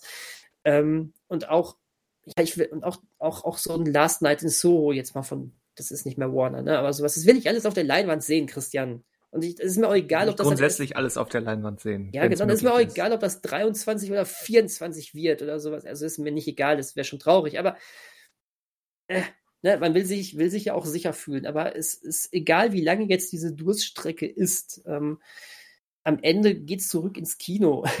Das ist gar keine Frage. Ja. So, kleiner, kleiner Ausraster. Ich sage damit nichts Neues. Nee, aber, aber mu muss immer mal wieder raus. So ist es. Ich sehe da jetzt einfach bei diesen Ankündigungen so viele Filme, die mich interessieren. Und ja. ähm, ich weiß, ich, ich ähm, es ist, es ist was anderes. Man sieht die Filme, man freut sich dann, wenn man diese Filme sieht, wenn man sie streamt oder auf Blu-ray guckt. Aber es ist halt irgendwie, es ist, es ist trotzdem im normalen Alltag eingebettet. Es ist ähm, so doof, das jetzt irgendwie klingt. Das soll nicht heißen, dass der Alltag immer scheiße ist, aber dieses Besondere fehlt, dieses Zelebrieren von, wir nehmen uns jetzt auch mal mehr als genau. nur diese eineinhalb Stunden Zeit. Ja? Sondern wir fahren dahin, wir freuen uns auf den Popcorn-Geruch, wir reden danach noch drüber und man trifft sich vielleicht noch mit anderen Menschen und ähm, ja, alles keine neuen Infos, aber das kam wieder in mir hoch jetzt bei den Termin Terminverschiebungen und trotzdem sei dahin gesagt, Sternchen, ganz wichtig, ich halte das alles für komplett richtig. Also, Le leider, ja. Ja, genau. Und gleichzeitig hat Warner ja ähm, ein, in Anführungszeichen, Serienprojekt, was für HBO Max war, äh, das hat sich ja jetzt schon wieder mal ähm, verwandelt. Zumindest laut des Machers. Ja, du meinst ähm, das ähm, unser, äh, unser, unser allseits beliebtes ähm, Thema Suicide, ach, Quatsch, äh, Justice League, ne? Genau. The Snyder Cut. Der Snyder Cut wird jetzt doch keine Miniserie, sondern ein großer vier plus stündiger Film. Hat für mich ein riesengroßes Schulterzucken ausgelöst. Im Prinzip ja. Aber andererseits ähm, ist es, glaube ich, richtiger, weil der, weil der, diese Seriendarstellung hat für mich immer diesen Eindruck erweckt, dass das eh alles noch viel mehr in Flux war, als es ohnehin schon ist. Mhm. Weil du ja auch ne, ne, plötzlich eine ganz andere Dramaturgie hast, wenn du das ähm, auf Episoden in einer Serienhandlung, auch wenn es nur vier sind, umwandelst. Weil es nun mal so nicht geplant war, egal wie, wie lang das, das finale Shooting-Script von Zack Snyder war er wollte einen Film drehen. Und hm, auch wenn richtig. er wohl naiverweise davon ausging oder überrascht war, dass er eben kein vier, erst keinen vierstündigen Film drehen konnte, kann man jetzt von halten, was man will, das auf eine Episodenstruktur zu verwandeln, ist halt nochmal ein ganz eigenes Ding. Und wenn er das jetzt eben geschlossen mhm. machen kann, ohne Zwangsepisoden und Zwangspausen dazwischen, auch wenn sie mit einem Klick vielleicht irgendwann wegzuklicken gewesen wären, ist das, glaube ich, jetzt so zumindest etwas näher dran an dem, was ursprünglich geplant war. Ja. Ja, da gebe ja, da gebe da gebe ich dir schon recht. Ähm, Wobei ich trotzdem nicht müde werde zu betonen, ähm, es ist naiv zu glauben oder es ist es ist unsinnig zu behaupten, dies wäre das, was auch immer da jetzt kommen mag, das wäre die Vision, Vision von Snyder, wie er sie damals geplant hatte. Das ist nicht mehr der Fall. Kann gar nicht. Nein, nein. Dafür war das ganze Ding auch jetzt schon, ähm, hat das ganze Ding eine zu große Eigendynamik hinter den Kulissen bekommen. Ja. Ähm, und ähm, ich denke auch jetzt, jetzt, jetzt werden einfach auch Fanwünsche so ein bisschen mit bedacht und Snyder wird schon versuchen, es so ein bisschen mehr äh, in die Richtung zu lenken, die er mal intendiert hatte. Das glaube ich auch, dass das passieren wird, aber ja. es ist halt nicht, wie du schon ganz richtig sagst, es ist nicht die Vision des Justice League, der Justice League, die er sich mal irgendwann vorgestellt hat. Man könnte sagen, er hatte jetzt zweieinhalb, von wann ist Justice League, keine Ahnung, zweieinhalb Jahre Test-Screenings hinter sich und kann auf diese reagieren. Ja, stimmt, hast recht. weil der Film eben schon eine Weile in der Öffentlichkeit ist und er kann darauf reagieren, wie andere Leute auf diesen ersten Film reagiert haben. Mhm. Entsprechend ist schon die ganze Herangehensweise auch im Schnitt eine andere. Genau. Ja, also ich, ich hatte das, glaube ich, irgendwann mal vor längerer Zeit schon ins Forum geschrieben. Ähm, was ich mir definitiv, also worauf ich mich noch mehr freue, ist auf die ähm, vielleicht mal irgendwann geplante Dokumentation darüber, was da eigentlich alles im Hintergrund abging. Ja. Das fände ich, glaube ich, eine richtig spannende Sache. Meinetwegen auch in Spielfilmform. Ich glaube, das ist, ähm, da, da ist so viel Zeug passiert im Hintergrund, ähm, dass da kann man echt was, was drüber erzählen. Ähm, ich werde mir diesen, diesen Cut angucken, wenn es ihn irgendwann mal in Deutschland gibt. Keine Frage. Ja. Aber es ist die reine Neugierde vor allen Dingen. Es ist nicht, weil ich jetzt die Hoffnung habe, da wird jetzt der große Überfilm draus. Nee, so geht's mir auch. Ja. Dafür ist mir aber auch Zack Snyders ähm, Optik mittlerweile einfach zu künstlich. Ähm, ich, mag, ich mag das nicht mehr. Ich mag das auch gerade in Bezug auf solche, auf diese Art von Superheldenfilmen nicht. Das passte damals zu, zu Watchmen. Das passte vor allen Dingen zu seinem 300 ohne dass ich den jetzt besonders toll gefunden hätte, aber da passte das einfach. Aber das ist irgendwie nicht das, was, wie ich, ähm, wie ich Superman und Batman sehen möchte. Wobei ja gut, gerade die Batman-Szenen bei Batman wie Superman waren ja sogar, ähm, haben ja sogar ein bisschen was, was hergemacht. Das will ich gar nicht bestreiten. Ja, visuell habe ich nicht so das Problem. Mein größeres Problem ist mehr, was er da sagt und erzählt wie, wie er mit, wie er mit, gerade wie er mit Batman umgega umgegangen ist und mit welcher Verachtung er Superman in Szene setzt. Ja. Das ist, ähm, das ist ekelig. Also bei, bei Man of Steel habe ich ja echt noch gedacht, ach cool, man hat mal ein bisschen was anderes, aber ähm, ja, äh, äh, dass am Anfang dann auch, dass am Anfang von Batman wie Superman dann auch noch dieses ähm, Ende von äh, Man of Steel ja erst noch aufgegriffen wurde, fand ich auch noch irgendwie echt ganz spannend, auch wenn es echt nach nachträglichen, ich reagiere auf Proteste sich äh, klang, aber ja. er wusste ja auch gar nichts damit anzufangen.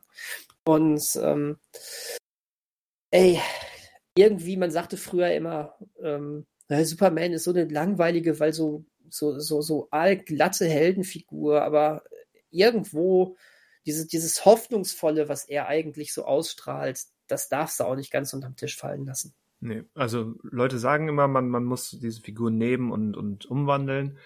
Aber diese Figuren haben nicht ohne Grund Jahrzehnte und fast, mittlerweile fast 100 Jahre auf dem Puckel. Mhm. Also so, du kannst ja auch nicht aus Mickey Mouse plötzlich ähm, so, so einen edgy äh, oder frechen, frechen Charakter wie Bugs Bunny machen. Nee, genau. Also einen es gewissen Kern musst du beibehalten, sonst ist es nicht mehr die Figur.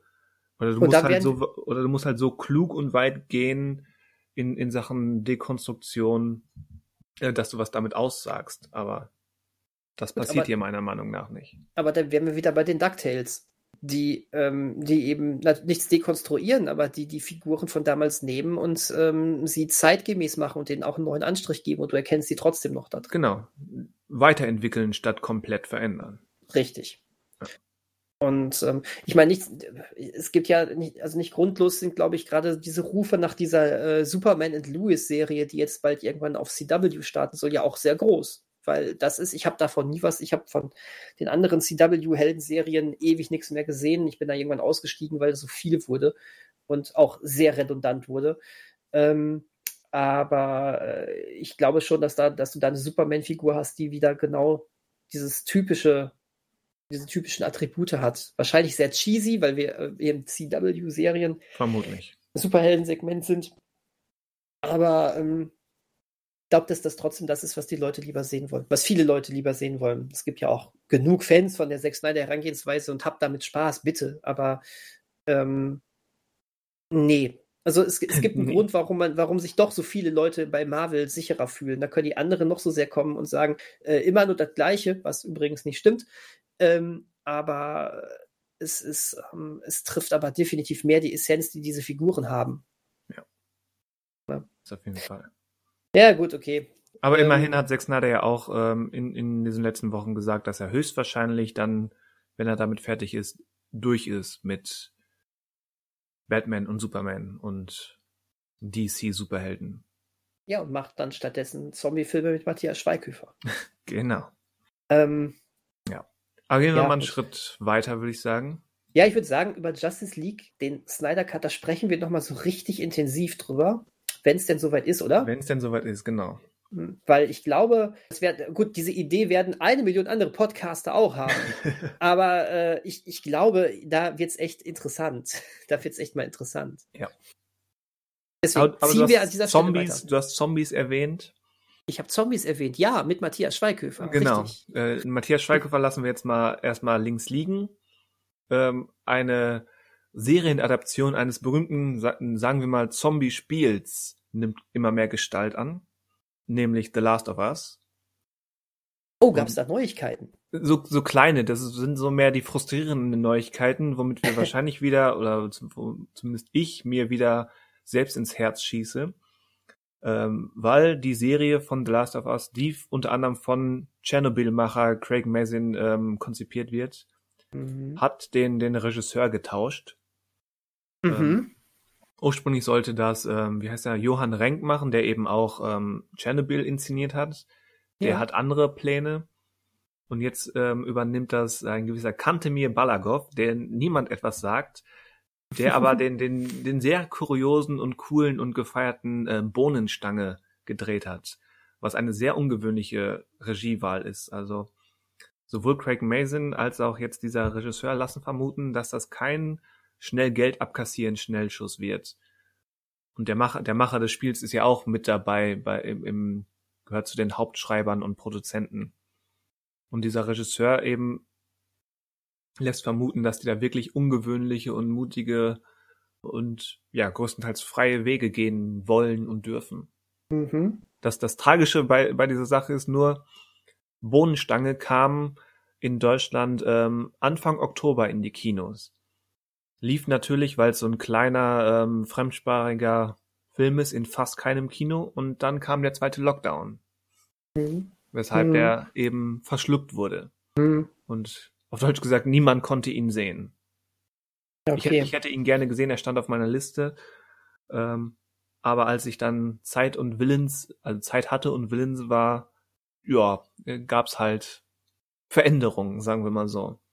Aber was ich bisher von, von dem Trailer und von, von Kritiken aufgeschnappt habe, scheint das ein sehr kurioser, ungewöhnlicher und auch visuell ausdrucksstarker Film zu sein. Wie gesagt, für mich macht das diese ganze was auch immer die da mit Last of Us planen, wie eng das mhm. jetzt wirklich an der Spielhandlung ist, ähm, das scheint, ja, die, die scheinen wirklich was Vernünftiges machen zu wollen und keinen Schnellschuss, mit dem man schnell Fans abkassieren kann und dann weitergeht. Nee, genau. Ich glaube auch, dass wir jetzt, die werden, die versuchen zumindest, so ist mein Gefühl, ähm, das Feeling der, der äh, Spielevorlage einzufangen. Und das müssen die auch. Das, ja. das, das, das Spiel ist ja nun mal auch keine leichte Kost. Du hast mhm. es ja jetzt auch, ähm, auch zumindest ähm, bis zu einem bestimmten Punkt gespielt. Ja. Und das ist ungemütlich. Das ist, ähm, lässt sich auch Zeit. Das, das, Ist, ja, das ist ja nun auch ähm, weit weg von dem, was man klischeehafter, aber häufig auch fälschlicherweise so als Videospieloptik bezeichnet. Ähm, allein dieser Soundtrack, der ja fast nur aus Gitarren besteht, ne? Von einem äh, zweifachen Oscar-Gewinner übrigens komponiert. Mhm. Ja, äh, fällt dir der Name gerade ein? Von Gustavo Santaolalla. Okay. Der für Babel und ich glaube The Revenant. Nein, nein, Quatsch, für, für Brokeback Mountain und Babel, glaube ich. Hm, okay. Irgendwie so. Hat er einen hm. Oscar gewonnen. Also auch kein Niemand. Kein Niemand, auf keinen Fall. Der da was gemacht hat, genau. Ähm, das, das, das, das, das muss schon, also wenn du das falsch angehst, das würde man schon oberflächlich anhand des Trailers sehen können. Ja. Das ist, ähm, da kannst du kannst nicht, ähm, du kannst da nicht sowas draus machen wie äh, Monster Hunter. Ähm, nee. Was auch ganz weit weg ist von der Vorlage, aber irgendwie glaube ich, ähm, ja, das wird nie der große Shitstorm werden, wenn die Leute in Monster Hunter der Film reingehen und dann ähm, eher so ein, so ein reines Spaßding bekommen. Die werden dann eher sagen, ja, wieder mal typisch. Aber ähm, es ist aber bei so ein Last of Us ist ein zu großer Name. Und ich ja. glaube, dass Sony da auch echt hinter ist, ähm, dass das gut verfilmt wird. Und Naughty Dog wahrscheinlich auch. Ähm, Gerade wo Last of Us 2 2020 ähm, so viele Preise abgesandt hat, in so vielen Feuilletons aufgetaucht ist, ja. so viele ähm, er, Gemüter erhitzt hat auf die, auf, aufgrund ja. diverser Entscheidungen. Ähm, Divers ein, ist ja doppeldeutig gemeint. Bitte? Das Wort divers ist doppeldeutig gemeint. ja, ganz genau. Das, das, sind, das sind die Sachen, die man schon ohne zu spoilern einfach mitbekommen hat, dass ähm, ähm, dass der Umgang mit ähm, Homosexualität, mit äh, Transsexualität und so weiter dort meiner Meinung nach hervorragend ist, weil nicht anbiedernd, sondern ähm, ja fast, also ja, normal eben. So, Punkt. Es ist, es, es ist so. So. Ähm, und das, das, das ist ganz fantastisch. Dann, dann gibt es noch einen großen Aufreger bei diesem Spiel, der allerdings so weit in der in die Story drin, drin, drin reinpackt und in den Aufbau dieses Spiels, dass man das nicht erwähnen darf jetzt hier an der Stelle. Jeder, der es ja, gespielt hat, der weiß bitte. das. Nein, nein, nein, nein, nein kein, kein, keine Sorge. Ähm, das ist auch durchaus ähm, eine interessante Entscheidung gewesen und ich freue mich, wenn du da mal so weit bist, dass du mal irgendwann gespielt hast. Ähm, ja, wahrscheinlich habe ich die Serie vorher gesehen als Teil 2 gespielt. Gut, wobei ich jetzt, sagen wir mal, die würden sich storymäßig sehr an den Spielen entlanghangeln, dann würde das hier jetzt erst für die erste Staffel auch noch keine Rolle spielen. Ne? Ja. Und ähm, ja, so, so, und so, also das, das darf kein viel gut, keine viel gut Serie werden. nee. Ja, also schaut euch mal den, den Trailer zu Bohnenstange oder Englisch Beanpole an, um zumindest einen Eindruck zu gewinnen, ähm, dass dieser Regisseur, den sie ja jetzt gewonnen haben, äh, ja, keine, keine simple Sache war. Also ist eine Ansage, sagen wir so. Hm. Ja. Ja, ähm, wer auch immer gute Filme macht, ne? Das, das ist äh, Alex Garland. Alex Garland, ähm, ja. Ja. Und an, an dieser Stelle möchte ich, äh, möchte ich einen Gruß loswerden an, ähm, an unseren, ähm, wie ich letztens erfahren habe, sehr treuen und regelmäßigen Zuhörer Alex. Fühl dich gegrüßt. Ähm, und nein, ich, ich rede nicht von Alex Garland. aber, aber. Wer weiß, weißt du's? Mit, mit eben diesem Zuhörer, der auch ein guter Freund von mir ist, ähm, habe ich vor kurzem ähm, recht lange telefoniert und äh, wir haben uns über Filme ausgetauscht und er hat über ähm, Auslöschung, Annihilation gesprochen, dass er den Film so toll fand. Da habe ich ihm noch von Alex Garland erzählt und dass er sich unbedingt Ex Machina angucken muss und dass ähm, Alex Garland ja auch sehr wahrscheinlich äh, für weite Teile von Dread verantwortlich war als Regisseur. Ähm, und ja, ja wa warum sage ich das jetzt? Äh, nicht einfach als Werbeblock oder weil ich Kumpel Alex hier grüßen möchte, sondern ähm, was vollkommen legitim ist. Was ne, darf man ja auch mal machen. Ich ähm, erstens freue ich mich, dass es, äh, dass, ne, dass, dass ähm, der Podcast gehört wird, dass ne, dem Alex das auch gefällt und äh, freut man sich doch einfach. Dann darf man jetzt auch mal grüßen. Richtig. Aber vom, vom, Alex zum Alex. Der Alex Garland hat wohl auch ein neues Projekt.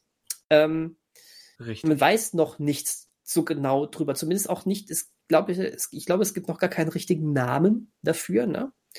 Es gibt ähm, diesen Arbeitstitel Men, also Plural M-E-N. Ja, okay. Und ähm, dann hört es auch schon auf. Genau, und, und, und so eine ganz, ganz vage Beschreibung ne, von ähm, einem, war das ein Mann? Von, Mann, von einem Mann, der quer durch, durch, durch Amerika irgendwie fährt und dabei. Nein, eine, eine Frau hat einen privaten Verlust erlitten und ähm, zieht sich erstmal in die Natur zurück, um mit diesem Verlust klarzukommen. Und dabei passieren irgendwelche Dinge. ja, okay, dann, dann war es so. Ungefähr so konkret ist das bis hm. jetzt. Alles, genau. was darüber hinausgeht, ist Spekulation. Das Einzige, was wir wissen, ist, dass Jessie Buckley, die, die man vielleicht in I'm Thinking of Ending Things gesehen hat, oder in Wild Rose, oder in der vierten Staffel Fargo, ähm, die soll die Hauptrolle spielen. Heißt es. Ich kenne nichts davon, über, äh, schrecklicherweise. Also Wild Rose wird dir gefallen, I'm Thinking of Ending Things ist sehr gut, aber auch sehr schwierig. Ja, aber das ist ein Andy Kaufman. Charlie Kaufman. Das heißt, äh, Andy Kaufman war, war der fiktive andere Kaufman aus Adaptation. Moment, war Andy Kaufman äh, äh, nicht, nicht, nicht auch der reale, äh, der reale Stimmt. Komiker, der ja, von genau, Jim Carrey gespielt Scheiße, wurde wie, bei der Mondmann? Verdammt, wie hieß denn jetzt, habe hab ich Blödsinn erzählt, du hast recht. Aber wie hieß denn dann der, der fiktive zweite Kaufman von, von Adaptation? Donald? Charlie das weiß ich. Das weiß ich leider nicht mehr. Ja, Lange ich, her, dass ich die Film gesehen habe. Mach mal eben BG-Methode und du kannst ja weiter andeuten, was wir zu diesem Projekt haben. Ja, nix mehr. Das, ja, war mehr. das war's, oder? Das war's. Ich, ich, ich weiß nur, dass trotzdem alle sich drauf freuen. Weil ja. erstmal ähm, Alex Garland einfach jetzt so für Qualität steht mit den paar Sachen, die er als Regisseur gemacht hat. Ne? Du hast ja, er als Regisseur hat ja gerade mal, ich sag mal, zweieinhalb Filme gemacht, ne? Wenn du so Dread, diese Dread Gerüchte jetzt so halb wahrnimmst. Ich glaube nicht, dass er den, dass er Dread 100% gedreht hat, aber ja. wahrscheinlich zum großen Teil. Oder das wird, das wird so eine ähm, Poltergeist-Sache gewesen sein. De Denke ich auch. Ne? Und das heißt, du hast zwei richtige eigenständige Filme von ihm, aber die beiden, diese beiden sind echt lohnenswert, ne? Ex Machina und eben Annihilation. Also das, aber das, aber Alex ja. Garland ist ja schon eine Weile länger genau, aktiv. Genau. Das wollte ich gerade sagen. Er, er, ist ja vor allen Dingen als Drehbuchautor vorher schon extrem bekannt gewesen. Und, Romanautor. ähm, mh, da da habe ich tatsächlich allerdings nicht so groß auf dem Schirm von ihm. Ja, also er ähm, hat schon die, die Vorlage von zum Beispiel Die Insel mit Leonardo DiCaprio verfilmt geschrieben. Hm. Und oh, hat, hat, dann eben okay. auch, glaube ich, das Drehbuch geschrieben und damit begann, glaube ich, diese Kollaboration mit Danny Boyle auch bei 28 Days Later und so weiter. War die Insel vor 28 Days Later? Könnte sein. Ich, äh, nein, äh, sorry, nicht die Insel, ähm, The Beach. Äh, ich meinte, ja, ja, klar, The Beach. Aber war The der Beach. vor 28 Days Later? Ja. Okay, gut. Die Insel ist, glaube ich, sieben, war, glaube ich, der erste Film nach Titanic für DiCaprio und, und 28 Days Later ist, glaube ich, von 2001. So ja, klingt, klingt richtig. Stimmt. Ich drehe die irgendwie mal um. Genau, dementsprechend 28 Days Later ist, äh, hat er als Drehbuchautor geschrieben. Sunshine. Sunshine ne? auch, auch Danny Boyle, genau. Mhm. Ähm, ja gut, aber dann war, glaube ich, auch gar nicht so viel mehr ich habe, ich sehe jetzt hier gerade BG-Methode, hallo, äh, alles, was wir geben mussten. Das ist die Adaption von einem Roman von ähm, Kazuo Ishiguro über eben Klone, die als Organspender mhm. gezüchtet werden.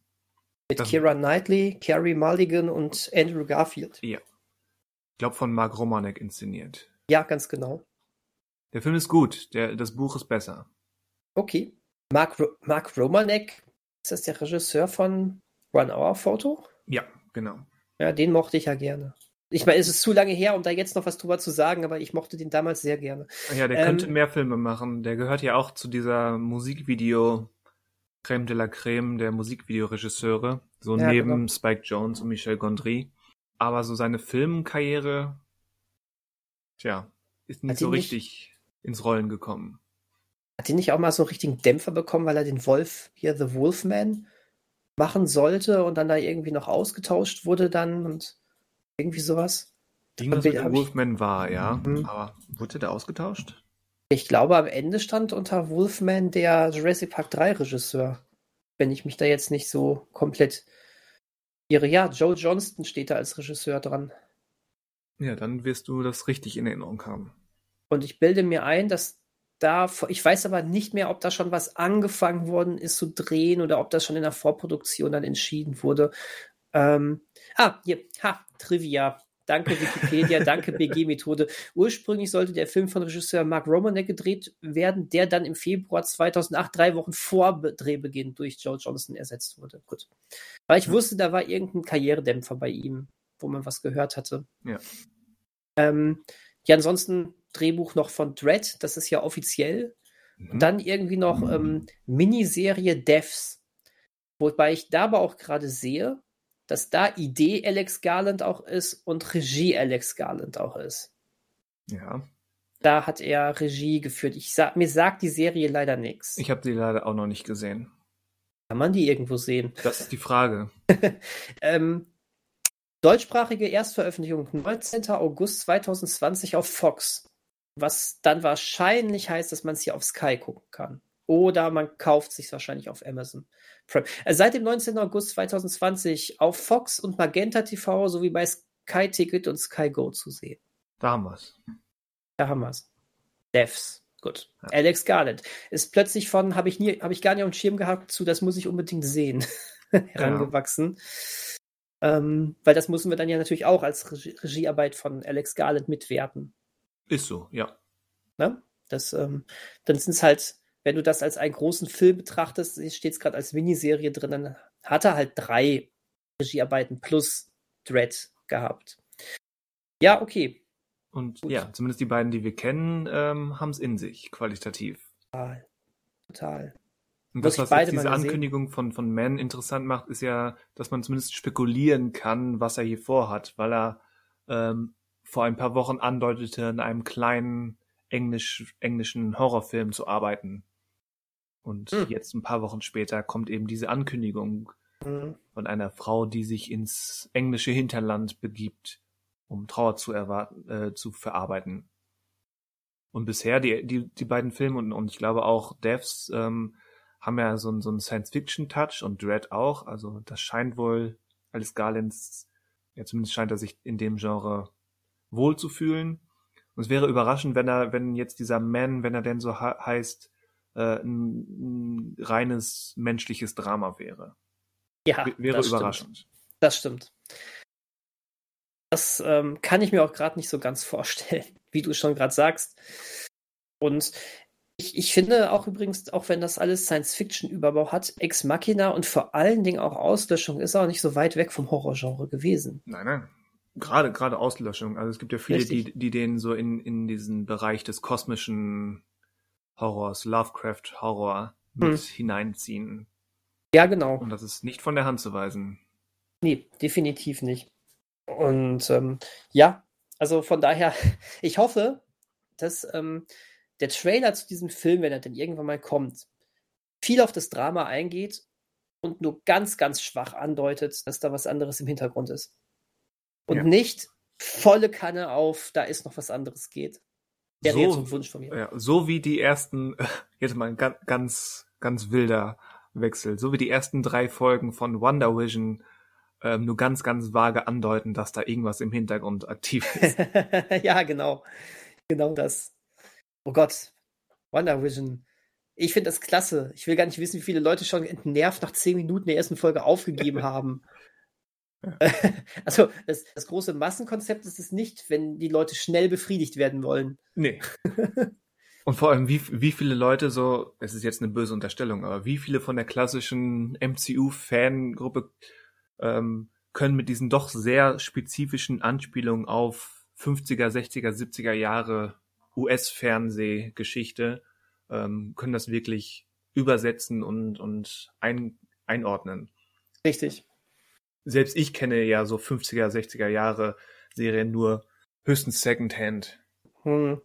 Jetzt bei den 70ern, da kriegt das, man langsam so ein bisschen eher ein Feeling rein, ja. aber wenn das jetzt weitergeht mit 80er und 90er, ne, sollte das der Fall sein, was ja erstmal anzunehmen ist, ja. ähm, da, da, da, kommen wir dann ja ins Spiel. Richtig. wenn die Anspielung auf, auf Alf oder die Cosby Show genau, richtig, richtig, Richtig. Hör mal, wenn er hämmert. Vision als, als äh, Toolman. Wobei, einen Toolman hatten wir ja in Episode 3. So der Nachbar. Ja, gut, okay. Der, der, den, der den Zaun bearbeitet, sagen wir es mal so. Ja, aber das war ja weit ab von äh, ja, Tim the Toolman Taylor. Definitiv. Ach, ich liebe diese Serie. Ach, ja. Ähm, genau. Alex Garland macht einen neuen Film. Wir wissen gar nichts und freuen uns wie Bolle drüber. Abgehakt. Abgehakt. ähm, ja, kur kurzer Einwurf, auch weil es das gegeben hat, wo wir gerade bei 50er Jahren sind ähm, und wo wir vorhin Nicole Kidman erwähnt haben. Kennst du Lucille Ball? Jetzt gerade nicht.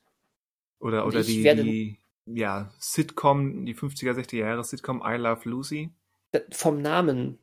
Ja, ich nehme mich auch nur vom Namen. Das ist so eine Secondhand, wenn überhaupt, Kenntnis von, von amerikanischer Popkultur dieser Zeit. Aber ähm, Nicole Kidman und Javier Bardem sollen die Hauptrollen spielen in einem Biopic über Lucille Ball.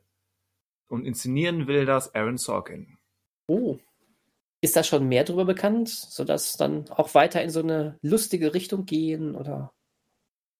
Ja, was heißt lustig? Nicht. Also es ist ein Biopic. Wie genau, weiß ich nicht. Also geplant ist seit Jahren, dass Lucille Ball ein Biopic kriegt. Eigentlich war seit Ewigkeiten Kate Blanchett dafür drin, was auch auf den ersten Blick, so wie ich Lucille Ball durch meine YouTube-Recherche kenne, ähm, viel mehr ist es nämlich nicht, ähm, scheint mir passender, aber andererseits warten wir mal ab bin skeptischer bei Aaron Sorkin, weil's, weil der mir eben nicht so wirklich im, im Bereich dessen, was Lucille Ball ausgemacht hat, operiert. Also ist eine komische Wahl, würde ich jetzt schätzen. Aber auch da muss man warten. Ja, das stimmt. Wie Eigentlich werde sich Aaron jetzt auf, Sorkin, den, genau, Aaron Sorkin wäre jetzt so der, der, der typische Polly-Thriller-Typ, äh, oder? Gerichts, Gerichtssachen oder sonst was. Ja. Und da ist halt so ein, so ein Biopic über eine, eine 50er Jahre Comedienne, ähm, ist schon ein Sprung. Mhm. Und vielleicht ist das so dieses typische, ähm, dieses typische, ich möchte mal was anderes machen, Syndrom, weißt du? So, wie jemand, der sein ganzes Leben lang irgendwie, irgendwie äh, Sachen geschrieben hat und sich denkt, auch jetzt mal was mit Zahlen wäre schön. Ja. Und, äh, oder, oder, wie ein, ähm, mein Gott, wie heißt er? Mein Gott, Jay and Silent Bob. Kevin Smith, der mhm. jahrelang seine, quasi seine eigene Mythologie beschrieben hat mit seinen ganz eigenen Figuren und dann plötzlich sowas wie Red State und Tusk macht. Stimmt. Genau. Von daher, also, denn, denn was man über Aaron Sorkin ja sagen muss, ähm, Dialoge schreiben kann er. Und, das kann er. Und das, die sind ja auch durchaus in seinen äh, Gerichtsfilmen ähm, oder generell in seinen Filmen immer sehr pointiert mitunter. Ähm, hier das, ähm, wie ist nochmal der letzte Film von ihm? Äh, Trial of the Chicago Seven, ne? Richtig. Ähm, der war ja bei aller Ernsthaftigkeit mitunter auch mal sehr amüsant.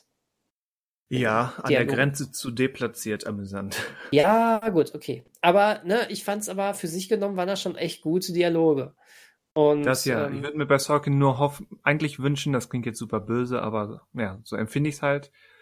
Ähm, ich wünschte, er wäre ein halb so guter Regisseur, wie er ein Autor ist. Ja, gut. Ähm, das ist Weil schon jetzt. Inszenierungstechnisch ist das doch noch relativ stiefmütterlich. Ja, das stimmt.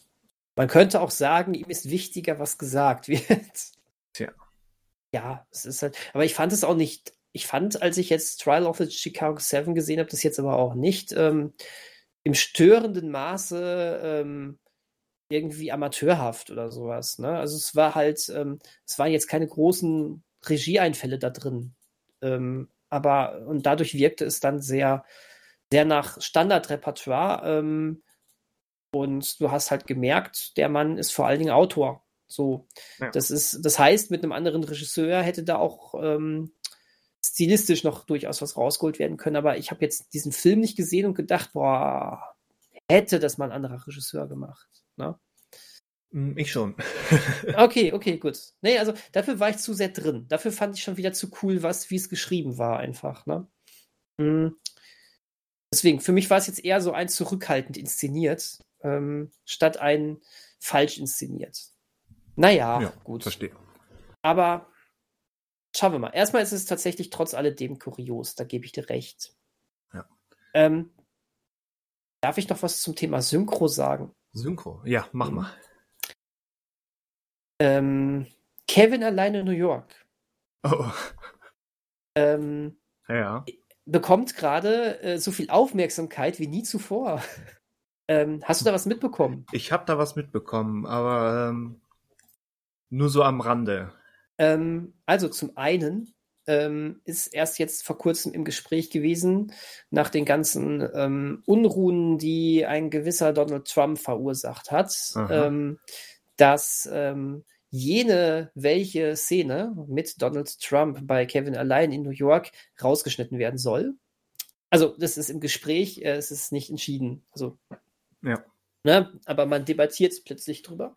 Und gleichzeitig bekommt, äh, ist Kevin alleine New York hier in Deutschland auf einmal noch, noch einmal mehr zum Thema geworden, weil sich eine deutsche Schauspielerin ähm, mit Namen Thelma Buabeng bei Instagram geäußert hat, als sie in alleine New York gesehen hat, dass dort äh, in einer Szene, wo ganz am Anfang von dem Film, wo die ganze Familie gerade am Packen ist für die New York-Reise, äh, zwei der Geschwister äh, so im Vorbeigehen ähm, in der deutschen Synchro Synchronisation sehr ähm, unpassend sich irgendwas mit, mit ähm, als zum Thema wir sonnen uns und hast du die Sonnencreme oder sowas mit, wird dann plötzlich von der einen Seite ja irgendwas mit Neger gesagt und für andere ja lieber Indianer oder irgendwie sowas.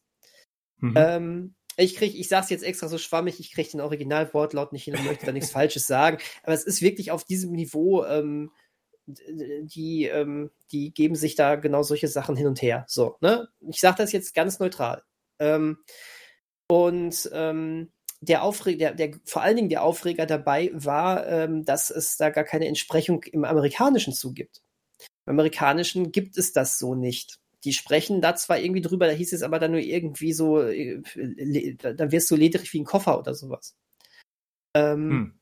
Und, und, und äh, der eine macht irgendwie noch so eine Bemerkung, ähm, irgendwie amerikanischer Slang und das hatte irgendwas mit Drogen ab, irgendwie wie so ein Heroin, Haut wie so ein Heroinkranker oder irgendwie sowas. Ähm, also es ist aber so ein Slangbegriff gewesen, aber es ist was ganz anderes. Und äh, da hat ähm, eben dieser Instagram, dieser auf ihrem Instagram-Profil hat eben Thelma Burbank diese beiden Szenen dann auch ähm, einmal in Deutsch, also diese Szene auf Deutsch, auf Englisch aneinandergestellt, gesagt, das geht gar nicht, wie kann man nur und überhaupt. Ähm, ist auch richtig, dass das angesprochen wird, wobei die äh, überwiegende Mehrheit sagt, es ist uns noch nie im Leben aufgefallen, dass da überhaupt diese beiden Namen kommen, weil das so im Hint, weißt du, das ist so ganz schnell. Das ist so, äh, ähm, während die sich halt so irgendwie, während die packen und sich da unterhalten. Das macht es nicht besser, aber es ist eben bei ganz vielen wohl offensichtlich gar nicht aufgefallen, selbst die, die den Film auf und ab geguckt haben. Und ähm, ja, daraufhin vermischt sie dann aber sehr vieles und sagte auch dann, ähm, ja, sie musste für Netflix dann aber auch mal ähm, im Synchronstudio irgendwas einsprechen, wo sie eine farbige Person in der britischen Produktion gesprochen hat und diese farbige Person in dieser britischen Produktion würde, hätte, hätte perfektes Englisch gesprochen. Sie wurde angewiesen, mit irgendeinem komischen afrikanischen Akzent zu sprechen. Da hat sie sich auch dann geweigert und sonst ja. was. Ähm, und äh, ja, ja, so. Also gut, das fand ich den größeren Aufreger, ehrlich gesagt, auch in dem, was sie da geschrieben hat. Dann hat sie sich auch noch über die Art und Weise beschwert, wie Eddie Murphy äh, eingesprochen wird, mit dieser eher kieksigen Stimme, wie man sie hier im deutschen Maße kennt. So. Das hat einen riesigen Sturm verursacht. Sie selber hat dann irgendwann geschrieben, sie hat auch einen Anruf von Netflix bekommen, von einer Übersetzerin von Netflix. Die haben sich noch entschuldigt für diesen Einsatz im Synchronstudio, haben auch gesagt, das werden sie jetzt sehr genau darauf achten, dass so etwas nicht mehr vorkommt. Haben dann aber wohl auch irgendwas über Kevin alleine in New York gesagt und haben gesagt, ja, ja, wenn das mal wieder bei uns ins Programm kommt, dann würden sie es, würden sie dann es auch wohl, ähm, wohl ähm, neu synchronisieren lassen das klang jetzt für mich sehr nach, also es ist schön, dass die Thelma Boabeng das wohl glaubt. Das klang für mich nach Beschwichtigung, weil jetzt, wo es Disney Plus gibt, wird Kevin allein in New York sowieso niemals mehr auf Netflix landen. Seien wir ehrlich. Und ähm, ja, also es wird gerade viel diskutiert darüber seit diesem, seit diesem Eintrag. Also wirklich auf allen Plattformen. Bei, bei bereits gesehen übrigens auch. Ähm, zwinker, zwinker da wird jetzt auch sehr viel diskutiert drüber, auch sehr produktiv, wie ich finde, finde ich ganz fantastisch. Im Synchronforum habe ich mal geschaut, da wird natürlich auch sehr viel drüber diskutiert. Und das finde ich gut, dass drüber diskutiert wird und auch gerade wie diskutiert wird, zumindest so auf diesen Plattformen, die ich jetzt gesehen habe, das ist, das ist toll, weil darum geht es, oder? Es geht darum, über solche Sachen zu diskutieren. Richtig. Und ähm, ein Gefühl dafür zu erschaffen. Von daher super, dass das gemacht wird. Super, dass die Thelma Burbank das angesprochen hat. Ein kleines Sternchen möchte ich hier aber geben. Ich finde ähm, es trotzdem etwas undifferenziert, ähm, so einen Rundumschlag zu machen, als in einen Topf zu werfen. Ähm, ja. Und irgendwie, ich finde immer, es hat auch so ein bisschen was, ähm, was Fragwürdiges bei Sachen, die wirklich schon Jahrzehnte alt sind, jetzt Änderungen zu fordern.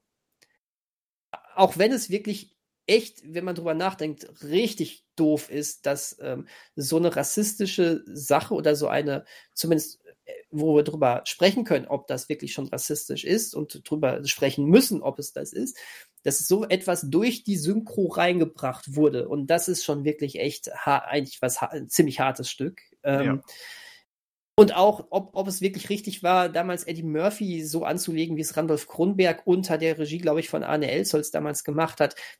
Ja, da können wir drüber sprechen, da müssen wir drüber sprechen, aber lasst es so, finde ich. Also gerade gerade so etwas Ikonisches auch, ähm, das darf hinterfragt werden. Es sollte aber so bleiben, weil ähm, ich gehe jetzt mal so weit und sage, auch äh, da mal gerade, also da hat damals keiner rassistische, äh, das mit irgendwelchen rassistischen Überlegungen verbunden und gesagt, das machen wir jetzt, weil wir den, weil, ha, weil das ist so ein tolles Stereotypen-Ding. Die, ich weiß sogar, äh, Kronberg hat mal irgendwann erzählt damals, die wussten nicht, wie sie diese Art, wie er einfach spricht, ganz unabhängig von Hautfarbe oder was weiß ich, diese Art, wie er spricht, dieses Schnelle.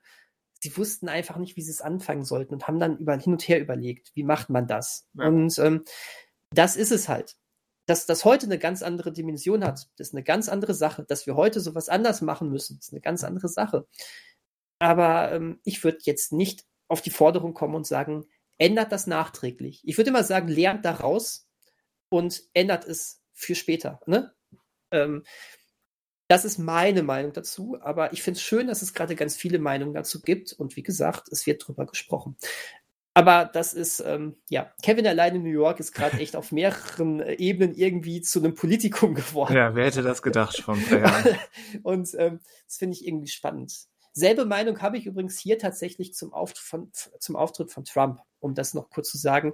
So sehr ich diesen Kerl kotzen, zu kotzen finde und wie sehr ich ähm, das politisch echt krass finde und bedenkenswert, was der gemacht hat aber dieser Auftritt, warum sollte man ihn rauswerfen, oder? Ja. Das ändert erstmal nichts. Genau. Also deswegen, ähm, da wäre jetzt die Frage, deine Meinung dazu? es ist schwierig. Also das Beispiel mit, mit Eddie Murphy sehe ich, glaube ich, ähnlich wie du. Allerdings auch, weil ich ähm, überhaupt die Dimension der Problematik aus meiner, ja, wie sagt man, privilegierten Sicht äh, nur ja, genau. bedingt genau. nachvollziehen kann. Aber diese Diskussion gibt's ja schon länger, auch gerade in der Literatur. Das beste Beispiel ist Huckleberry Finn, mhm. ähm, wo ja schon seit Jahren diskutiert wird, wie machen wir das? Muss das neu übersetzt werden? Muss es vielleicht zwei Fassungen geben? Eine bereinigte, eine klassische oder vielleicht ähnlich wie auch bei Vom Winde verweht mit so einem Vortext dabei, der ähm, den historischen Kontext und so weiter erklärt gibt es eben verschiedene Ideen. Und wie du schon sagst, ich glaube, da würde ich mich anschließen. Es ist gut, darüber zu sprechen und es sich bewusst zu machen, auch die Dimensionen, weil nicht, nicht alles, was wir jetzt als problematisch bezeichnen, ist ja jetzt nur mal reinrassiger, böser Rassismus, sondern manchmal auch einfach nur diese Naivität ähm, mhm. von Leuten, die den, die diese Art von Rassismus oder diese Vorurteile halt verinnerlicht haben, ohne das Böse zu meinen, einfach woran man sieht, wie schnell solche Verbindungen von Person X und, und Kultur Y entstehen können. Wie sehr man das schon ja verinnerlicht hat, ohne eben wirklich explizit negative Absichten zu haben. Genau, ja. Das ist alles schwierig und komplex und äh, ja, und sicherlich nicht mal eben so zu lösen, aber es ist wichtig darüber zu sprechen, aber auch eben verschiedene genau. Blickwinkel bei dieser Diskussion zu haben. Ich habe manchmal das Gefühl, mhm auch das hier wird jetzt überwiegend von in Anführungszeichen privilegierten weißen Leuten diskutiert. Hm, hm. Ja, ja, da hast du vollkommen recht. Also auch, auch das, also das, was ich gerade alles gesagt habe, das ist jetzt erstmal so so einfach nur meine Sicht darauf. Aber wie ich jetzt auch schon immer sagte, ich und du auch, es ist wichtig, dass wir darüber sprechen und das ist es gerade. Ich, ich bin total dankbar für, für, für ähm, jeglichen Input, der mich da auch aus dieser ähm, privilegierten Se Weltsicht, die ich nun mal ja auch genieße, die wir nun mal auch genießen, die mich da rausreißt. Ne? Ähm, das finde ich, finde ich ganz, ganz, ganz wichtig, dass man das, das, äh, weil ich möchte da auch, ne, ich möchte da auch gerne ganz verschiedene Meinungen hören und, und dann auch verstehen. Und ähm, ja, aber ja, das, das, das ist es. Du hast, du hast irgendwie auch recht. Irgendwie wird das jetzt auch, äh, ist das, verkommt das auch wieder zur Diskussion unter Privilegierten. ja. Also nicht unter unterprivilegiert, sondern unter Privilegierten. ja. Wichtige Unterscheidung. Wichtige Unterscheidung. Ja, genau. Wer hätte gedacht, dass Kevin allein in New York nochmal so wichtig wird? Naja. Also ich nicht. Nee, ich auch nicht. Wird auch, ähm, glaube ich, bald auch schon wieder vergessen sein. Aber gerade ist es der Film, der im Gespräch ist. Ja. Hast du noch was? Habe ich noch was? Ja, so, so ein paar Kleinigkeiten. Ich hab, bin darüber gestolpert, dass ähm, Mike Flanagan wohl, äh, also der Macher von Spuk in Hill House und Spuk in Bly Manor, mhm. der hat nur theoretisch, es ist keine konkrete Ansage, er hat nur theoretisch darüber gesprochen, er hätte Interesse daran, einen alleinstehenden Film über den Batman-Bösewicht Clayface zu machen. Das ist, das ist ja mal kurios. Er beschreibt das als Horror-Thriller oder Tragödie, Drama. Mhm. Und äh, viel mehr ist es nicht, aber ich habe, wie gesagt, ich habe das aufgeschnappt, deswegen ist das, glaube ich, auch noch nicht so groß diskutiert worden, auch bei uns nicht. Aber erstens, Mike Flanagan ist spätestens durch diese beiden Gruseldrama-Miniserien bei Netflix ähm, ein sehr guter Name geworden. Und dann ist diese Idee, gerade diesen Bösewicht zu einem Einzelfilm in einem quasi Horror-Drama ähm, zu verarbeiten, ist schon, sagen wir mal, ungewöhnlich. Mhm. Sowas hätte ich, hätte ich äh, Guillermo del Toro zugetraut. Ja, stimmt, stimmt. Ja, aber. Äh, Wieder das tragische Monster, was sich verwandelt oder was eben einen Außenseiterstatus durchleben muss, obwohl es eigentlich nur missverstanden ist oder sowas. Und sich dann äh, mit Harley Quinn äh, in eine Beziehung stürzt. Ja, the, the statt The Shape of Water, The Shape of Mud. Oder Clay. the Shape of Clay. Äh, die berühmte Guillermo del Toro uh, The Shape of Trilogie. Ja. Ja, äh. ja, natürlich, das wäre so ein typischer Del Toro-Stoff. Aber ähm, ja, mein Gott, der Mike Flanagan scheint da ja ähm, eine Vision zu haben. Ne? Sonst hätte ja. er sich ja wahrscheinlich da gar nicht zu Wort gemeldet. Und ohne, ohne in Spoiler-Detail zu gehen, aber insbesondere äh, Bly Manor hat ja auch so ein paar Berührungspunkte damit, wie er mit, ähm, ich sag mal, untoten Figuren umgeht. Ja. Die ja nicht, auch nicht einfach nur böse Dämonen à la Conjuring sind. Stimmt, stimmt. Also ich finde, das klingt eigentlich alles ziemlich passend. ähm, und gerade nach sowas wie, ähm, wie Joker und dem großen Erfolg, den dieser Film hatte, ähm, glaube ich auch schon, dass so Warner und DC da sehr ähm, offen sind für solche Vorschläge, zu sagen, wir nehmen jetzt mal einen einen Schurken und ähm, geben ihm Einzelfilm. Weil, ja, gut, der Joker ist natürlich jetzt nochmal die große Figur, die ja mittlerweile alle kennen. Klar. Aber ähm, die werden auch, auch rüberschielen nach sowas wie Venom, ne? Genau. Ja. Ähm, oder Morbius sollte der gut anlaufen. Und von daher sind die vielleicht mal irgendwann froh, wenn sie sowas bringen können, wenn sie sich denn schon nicht an Hobo wagen. Hobo? Lobo. Hobo? Lobo, Lobo. Hobo Lobo. ist der Obdachlose. Stimmt, stimmt. Lobo, ich meine Lobo. Genau, diesen, diesen komischen ähm, Penner da. also doch Hobo. also doch Hobo, genau. Aus der, ich, ich, das, ist, das ist irgendwie so eine komplett vermurkste, vermurkste Figur ne, aus dem DC-Universum, dieser Lobo. Ja, ich habe äh, da auch keinen, keinen großen Bezug zu. Ich habe mal ein Comic mit ihm gelesen, ähm, ich glaube, das ist auch eine Art Kopfgeldjäger, wenn ich mich jetzt nicht komplett irre, ist schon lange her. Ähm, und ich, ich, der ist auch so eine, so, so, so, so ein bisschen so respektlose Person aller Deadpool. Ich weiß jetzt gar nicht, ob er auch die vierte Wand durchbrecht oder sowas. Auf jeden Fall, ähm, glaub, die, ich glaube, DC will sowas eigentlich machen, aber findet da noch nicht so den Bezug zu, weil die würden sich ja auch freuen, wenn sie so ein Deadpool im Angebot hätten. Ja. Aber nur das dazu. Aber ja, so ein Clayface von Mike, Mike Flanagan würde ich mir angucken. Auf jeden Fall. Aber wir kriegen ja dieses Jahr noch, noch mal neues Mike Flanagan mit Midnight Mass. Oh, kriegen auch, wir? Auch wieder, glaube ich, eine Grusel-Miniserie. Ah ja, ich glaube, da haben wir sogar schon mal drüber gesprochen. Ich glaube, wie, wieder für Netflix. Er mag Netflix. Ja. Aber gut, gibt ja auch Gründe. Gibt auch Gründe, aber ist ja auch schon seit Jahren, also einigen Jahren da.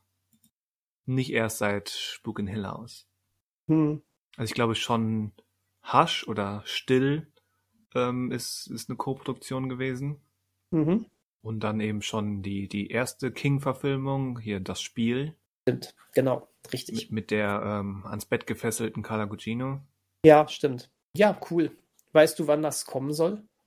Das soll, ich schaue gerade nach, ähm, aber einen genauen Termin konnte ich noch nicht finden. Es ist aber für dieses Jahr geplant. Okay. Naja, gut. Wir müssen ja eh zu Hause bleiben. Ja. Dann Können wir, wir erstmal so. abwarten, irgendwann taucht es auf. Ja, wie, wie so häufig bei Netflix. Dann kommt der Trailer ab morgen auf Netflix.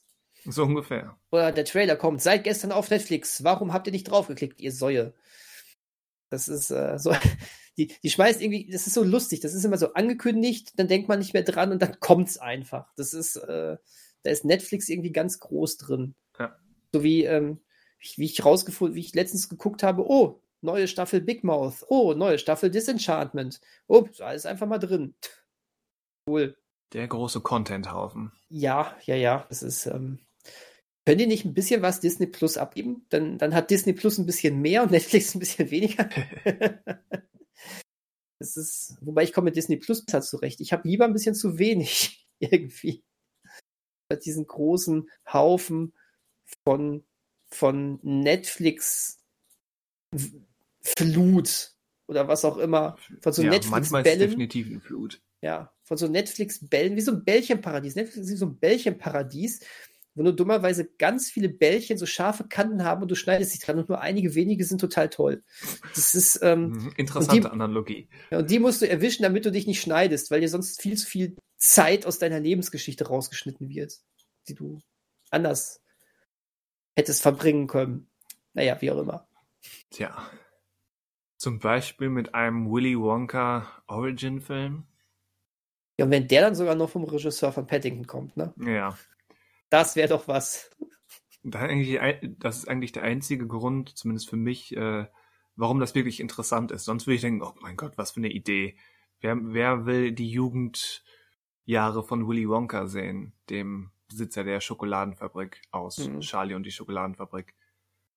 Aber mit Paul King, Regisseur der ersten beiden Paddington-Filme, ähm, dabei, ist das schon eine Ansage und eventuell Hauptrolle Tom Holland oder wie heißt der andere Schauspieler? Der Dune-Schauspieler, ne? Schauspieler von Dune. Ja, Dune oder ähm, Lady Bird Darsteller oder Call Me By Your Name Darsteller. Little Women Darsteller. Women Darsteller, genau. Timothy Chalamet. Er hat ja. mal in, in, einem Interview gesagt, ähm, ihm ist relativ egal, wie sein Vorname ausgesprochen wird. Man kann auch Dave zu ihm sagen. okay. Also ich glaube, er, ich glaube, die korrekte Aussprache ist mehr diese französische Timothée, mhm. weil er ja mit, mit TH, E, äh, E mit Akzent und noch ein E geschrieben wird. Aber er sagt, hat in dem Interview gesagt, ist, ist relativ wurscht. Ja, ist doch schön. Das äh, spricht für eine sehr tiefen, entspannende ähm, Weise. Das, ist, das gefällt mir. Scheint er eh zu sein. Also, wenn du dir so ein paar Interviews so, so in Late-Night-Talkshows anguckst, ähm, er scheint da ein sehr zurückhaltender, lockerer und sehr authentischer junger Mann zu sein. Ja, cool. Ja, das heißt, ähm, wäre doch cool. Wäre doch guter, guter Hauptdarsteller, oder? Ich glaube schon, weil gerade gerade Chalamet hat so eine gewisse, trotz dieser dieser entspannten Art, hat er auch so Eigentümliches, auch durch durch durch seine vielleicht durch sein Gesicht. Ähm, ich glaube, er passt mir aktuell lieber in die Rolle des Willy Wonka, der ja auch so ein etwas schräger, sozial seltsamer Typ ist. Nicht positiv oder negativ gemeint, sondern einfach ungewöhnlich. Ja, klar.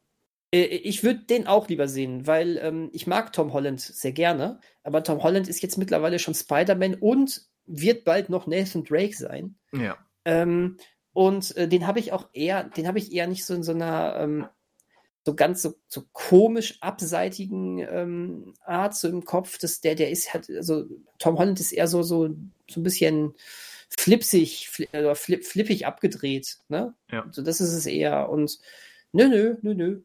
Dann, da nehme ich auch über den Dave. den Dave, ja. ja, aber, aber was genau kann man von einer, von einer solchen Verfilmung erwarten? Nix. Von, von den Jugendjahren des Willy Wonka.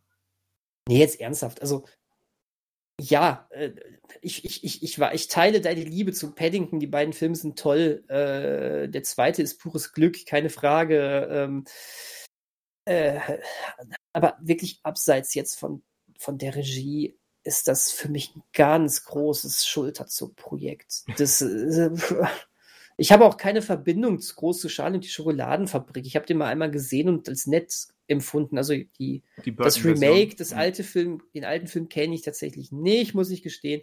Aber ich finde die Geschichte auch so, ja, Zeit ist, ist, ist, ja, es ist Kult, keine Frage, aber es ist nicht so, es hat mich jetzt noch nie so richtig umgehauen. Ähm, ich glaube, am meisten, am meisten denke ich dann immer an so eine Futurama-Folge, wo total darauf angespielt wird, weil da drin, oder weil die Slurm-Fabrikhalle, wo Slurm hergestellt wird, so ähnlich dargestellt ist. Ja. Und sich dann rausstellt, dass ähm, das Maskottchen diese Limonade die ganze Zeit aus seinem Anus ausscheidet. Ähm, und trotzdem alle voll drauf abgehen, weil alle süchtig danach sind. Also das ist, äh, ja, das ist schon das, was ich, was mir jetzt zu Schale der Schokoladenfabrik großartig einfällt. Ähm, Aber das, äh, das ist eben, Willy Wonka ist so eine amerikanische Popkultur-Ikone. Mhm. Weil überall, wo man guckt, gibt es Anspielungen, entweder auf die Filme direkt oder ähm, auch bei den Simpsons gibt es mindestens eine eindeutige Anspielung, wenn die in der Duff-Brauerei sind. Mhm. Ähm, wenn, wenn Homer da eben überall das, das Duff probiert, das Bier. Mhm. Oder eben diese berühmte ähm, Fahrt auf dem Boot aus dem aus der Erstverfilmung, ähm, die ja in einem eigentlich recht vergnügten bunten Film plötzlich so zwei Minuten horrormäßig äh, daherkommt. Mhm, Wenn sie auf stimmt. einem Boot ähm, quasi in die Fabrik hineinfahren, wird überall es, es wird so oft fast zitiert ähm, wie die Reise zum Jupiter in 2001 fast. Okay, okay.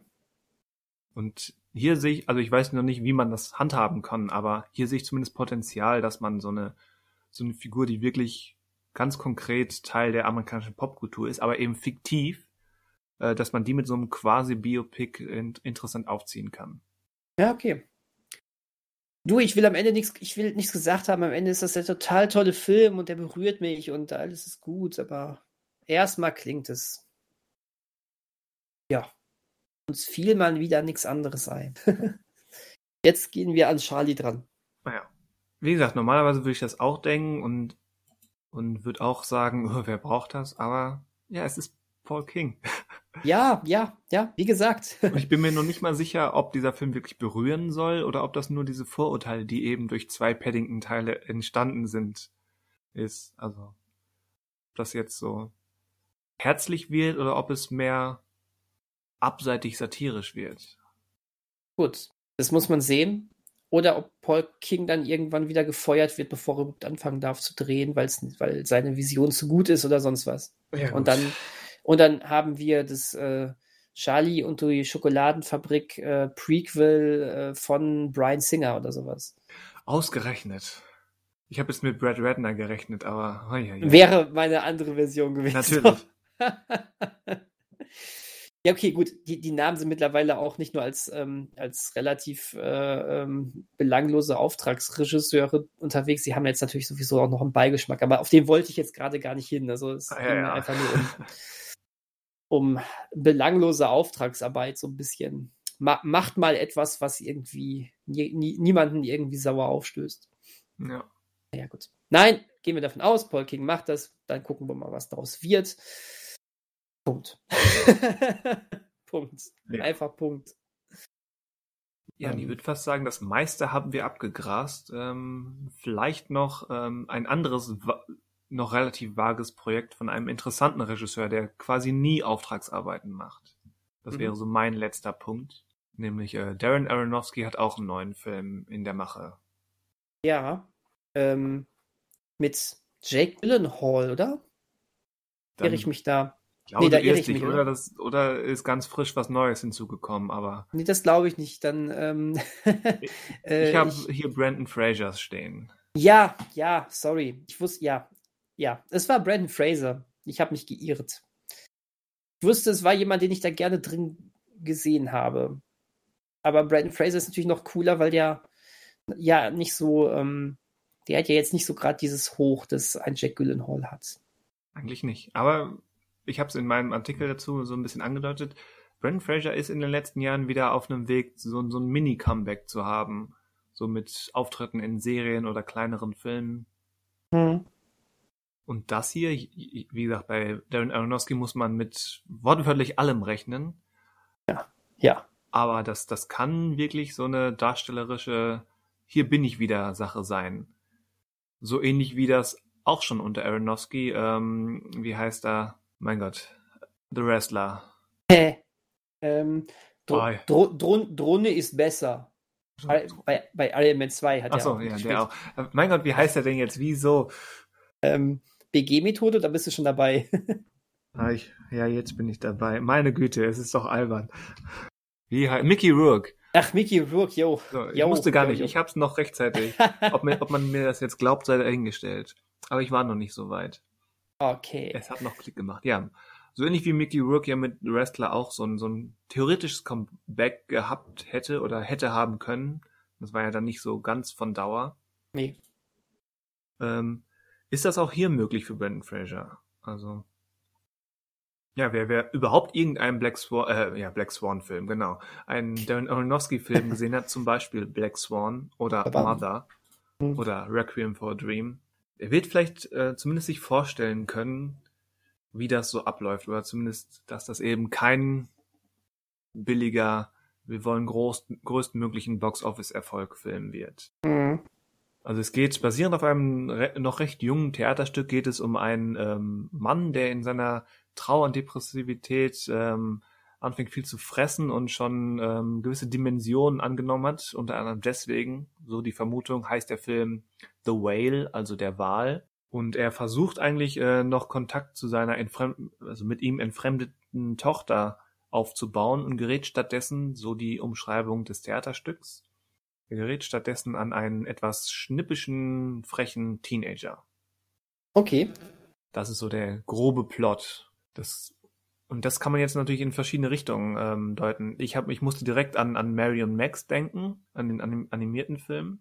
Der auf deiner Dekadenliste stand. Richtig. Und den, der, glaube ich, noch auf Netflix zu sehen ist und den ich bis heute leider nicht geguckt habe. Ja, dann tu das doch mal. Sollte ich.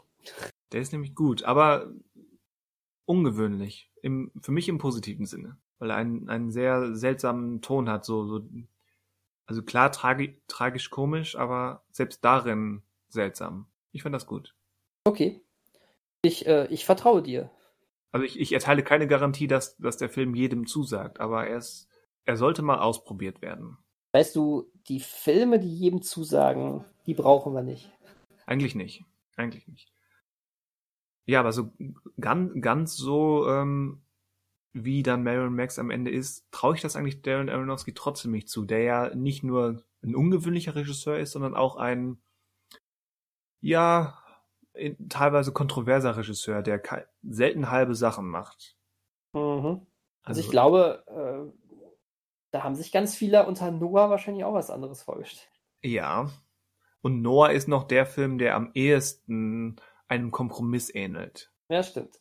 Aber insbesondere eben Mother, wo dann die ganzen Hunger Games und Jennifer Lawrence Fans ins Multiplex ähm, geströmt sind, ähnlich wie ein paar Jahre vorher Twilight-Fans einen Film wie Cosmopolis gesehen haben. Oder wie eben ähm, gewisse Leute dann in, plötzlich in Spring Breakers saßen und nicht, nicht die Art von Filmen bekommen haben, die sie vielleicht erwartet haben. Mhm. So ähnlich fühlte sich auch Mother an, auf eine sehr fordernde, harte, brutale, künstlerisch verkünstelte Art und Weise. Ja, ja, total. Und deswegen, so vage das ist, also theoretisch, ich hätte jetzt, oder man hat die Möglichkeit natürlich, ähm, anhand des existierenden Theaterstücks könnte man sich wahrscheinlich die komplette Handlung durchlesen irgendwie. Vielleicht gibt es sogar einen großen YouTube-Mitschnitt des Theaterstücks. Ich persönlich, ähm, für mich, für mich belasse es erstmal bei dieser vagen Umschreibung. Hm. Ich finde auch spannender zu sehen, was, was ähm, Aronofsky jetzt draus macht. Es ist vielleicht unfair, gerade weil eben Theaterstückadaptionen schwierig sind. So bei einer Buchverfilmung kann man immer das Buch lesen und es ist eh was anderes, weil Bücher können schlecht eins zu eins adaptiert werden. Aber so eine Theaterstückverfilmung, da sind ja die Ähnlichkeiten zwischen den Medien noch, noch größer. Auch, auch wie sich eben Laufzeit übertragen lässt. Ja. Und, und eben, trotzdem gibt und, und eben trotzdem. die Verfügbarkeit von so einem Theaterstück ist nicht so schnell gegeben. Mhm wie, wie ein Buch oder ein Comic. Es gibt trotzdem auch noch genug medienspezifische Eigenheiten. Natürlich, also das wollte ich nicht, sollten, das wollte ich nicht behaupten, dass das ist, aber es ist ähnlich her ja, klar, als ein Buch. Ja. ja, das natürlich, klar, das stimmt. Das stimmt. Natürlich alleine schon im Rezeptionsprozess, ne? Du sitzt und guckst es dir an, wobei auch da mit einem ganz großen Sternchen, ähm, was du aber gerade auch schon gesagt hast, bei der Theateraufführung ist natürlich immer die Einmaligkeit ähm, des Aufführungsprozesses mit zu bedenken. Ne? Vollkommen richtig. Ähm, und ähm, die Aufführung desselben Stücks, das du heute hast, also wenn du es heute spielst, ist es was anderes als das, was du morgen spielst. Und sei es, weil an einer Stelle sich der Schauspieler mal einmal kurz, vielleicht einmal kurz niesen muss oder sonst irgendwas. Du hast direkt aber was anderes. Also ne, du hast eine komplette Einmaligkeit im Aufführungsprozess und ja. ähm, ähm, ja, gut, okay, das war jetzt ein bisschen Klugscheißerei, einfach nur, es hat auch, es hat irgendwie jetzt auch nichts groß dazu beigetragen, außer dass man sagt, ähm, das könnte ein spannender Film werden. ja, ich finde das aber immer wichtig. Also Adaptionen bestimmen nun mal gefühlt zwei Drittel aller Filme, die rauskommen. Mhm, Und da macht es immer Sinn, sich mit dem Ursprung von so einer Geschichte auseinanderzusetzen. Also ich bin für sowas immer zu haben. Adaptionsprozesse waren ein großes Thema von mir in meiner Uni. Jetzt, ähm, Be beide, beide Abschlussarbeiten, die ich geschrieben habe, hatten, hatten Adaptionsprozesse ähm, zum Thema. Also von daher, da rennst du bei mir immer offene Türen ein. Finde ich immer sehr spannend. Das muss man dramaturgisch ändern, damit du trotzdem noch ein passendes Ergebnis erzielst. Und na, einfach nur eins zu eins. Ja, was äh, heißt überhaupt passend? Passend, um, um dem Original gerecht zu werden oder dem neuen Medium oder einer wie auch immer definierten Zuschauerschaft? Die, eine Mischung aus den ersten beiden genannten Punkten. Die Zuschauerschaft ist erstmal, finde ich, ähm, weniger wert als das, das Werk an sich. Also ich das, finde, du musst. Das sagst du jetzt in deiner Sache, aber es gibt ja bewiesenermaßen genug Leute, die erst an, an, an Fans und Zuschauer denken. Ja, richtig. Das stimmt. Und dann kommen dann solche Sachen wie Harry Potter bei rum wo gerade am, gerade am Anfang eins zu eins stumpf das Buch abgearbeitet wurde mit Kürzungen. Punkt. Da hieß es ja, wir haben geändert, weil wir einfach Sachen rausgelassen haben. Dann kam, dann kam zum Glück im dritten Teil mal die wirklich, eine wirklich gute Herangehensweise. Die wurde dann aber auch nicht beibehalten. Ja, weil er ja auch an der Kinokasse, aus welchen Gründen auch immer, ähm, direkt abgestraft wurde. Die haben ihre Anzüge nicht mehr an. Und Hagrids Hütte sieht jetzt anders aus. Das wollen wir nicht. Das waren die Gründe. Du, ja, du hast recht. Ich darf, ich äh, wollte jetzt auch nicht herabblickend sagen, der Zuschauer spielt keine Rolle mehr. Aber ich wollte. Also ich, ich sagen, würde mitgehen, aber es wird halt oft genug anders gemacht. Genau. Also ich finde einfach nur wichtig, dass du guckst, was ist der Punkt der Vorlage? Wie werden bestimmte Szenen der, in der Vorlage beschrieben? Sagen wir jetzt mal ein Buch. Wie ist die Schreibart?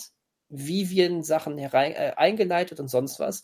Und dann geht es darum, also du musst hinter dem gucken, was da passiert. Weißt du, du musst wirklich gucken, wie passiert es im Buch.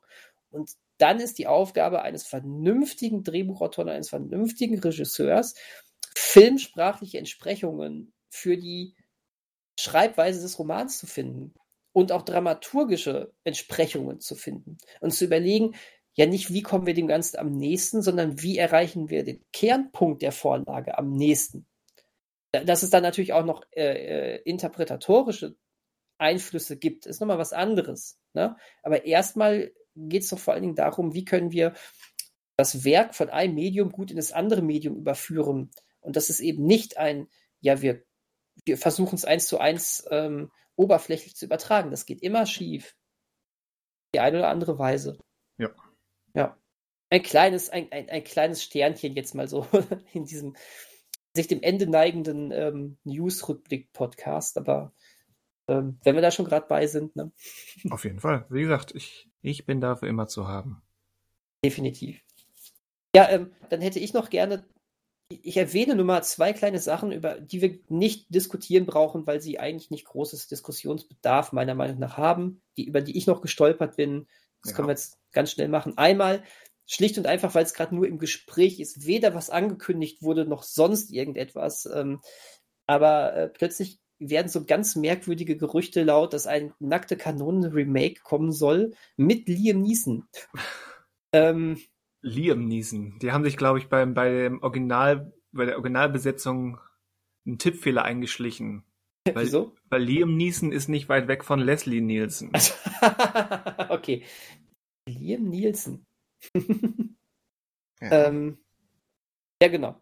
Das ist irgendwie so gerade gerade irgendwie im Gespräch, witzigerweise. Es wird auch, äh, äh, wird auch über Regisseure gesprochen. Da ist dann Seth MacFarlane auf einmal mit drin, der oh Ted und uh, 100 Ways to Die oder Million Ways to Die in the West gemacht hat oder auch Family Guy erfunden hat. Ja. Ähm, ja, äh, du, ganz ehrlich, sollen sie was anderes bringen. Irgendwas im Geiste von der nackten Kanone und dann, dann darf auch gerne Reboot.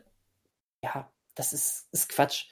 Haben wir nicht sogar noch letzte Woche gesagt, oder vor zwei Wochen, sowas wie nackte Kanone, das braucht kein, das, das, das darf keine Fortsetzung bekommen, höchstens ein Reboot und auch das ist Quatsch. Jetzt hat, ja. und genau dann kam das jetzt. Also, ich, ich würde gerne Liam Neeson mal in einer, in einer so einer total lustigen Rolle sehen. Ich glaube, das kann der auch. Und ich glaube, der kann ja mit Sicherheit auch sowas im Geiste ähm, von so nackte Kanone-Vibes machen. Also macht das alles, aber nennt es anders. Ja. Und nennt ihn nicht Frank Drabin. Das ähm, finde ich Quatsch.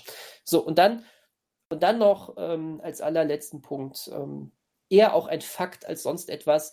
Netflix hat mal wieder für 100 Millionen Dollar einen Film eingekauft. ähm, ein Film, den ich sogar gerne sehen möchte, aber ich glaube, auf den eigentlich keiner wirklich wartet. Äh, und zwar Connected heißt der zumindest hier im deutschen Raum. Animationsfilm, so von den Produzenten der Lego-Filme. Ich glaube, Lord und Miller haben da so ein bisschen was auch mit zu tun, weiß ich jetzt gerade gar nicht. Auf jeden Fall nicht als Regisseure. Von einer, einer, einer Familie, die, die Familienurlaub macht und alle sehr noch an ihren Handys hängen und sowas. Und plötzlich, plötzlich gibt es irgendeine witzige Roboter-Invasion. Also es sah ganz witzig aus. Ja. Ich fand den Trailer echt cool. Ähm, ich warte da tatsächlich drauf. Ich wäre ins Kino auch dafür gegangen. Ich werde mir den auf Netflix dann auf jeden Fall angucken aber mich hat dann die Summe von 100 Millionen Dollar doch echt auch ähm, ähm, überrascht. Krass. Ähm, man weiß aber auch noch nicht, wann er startet.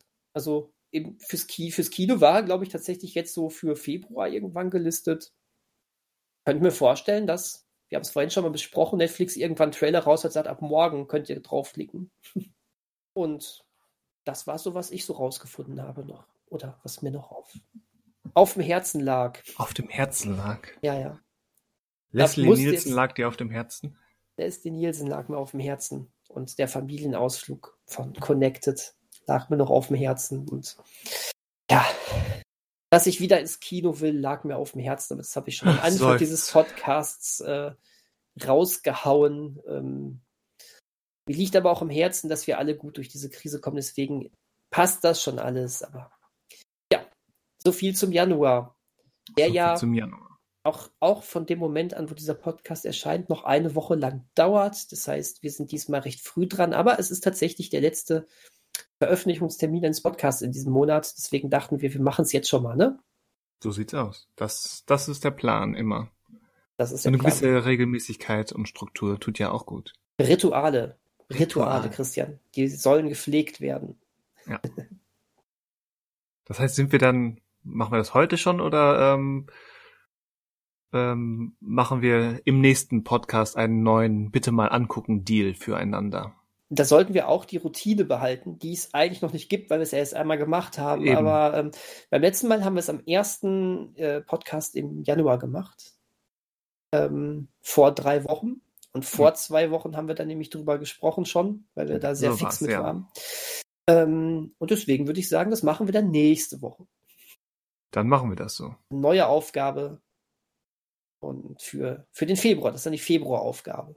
Richtig, die Februar-Challenge. Has Hashtag Februar-Challenge. Genau. Aber ich muss auch ehrlich sein, ich habe noch nichts für dich. Ich weiß, dass du schon was für mich hast. Ich habe noch nichts für dich.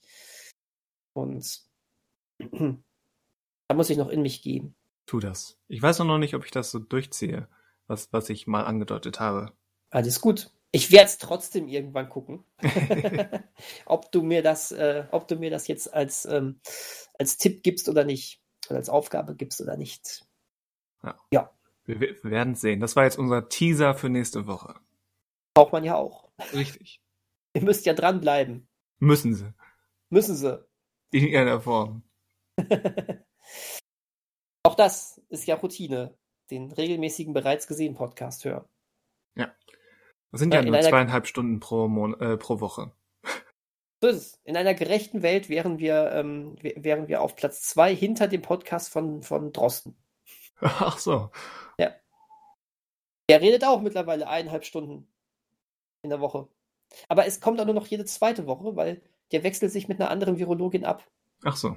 Aber dann hast du wiederum den Podcast von Alexander Kekulé, der sich dreimal die Woche meldet. Dreimal die Woche? Dreimal die Woche für äh, äh, zweimal eine Stunde und einmal eine halbe Stunde. Da wären wir bei den zweieinhalb Stunden.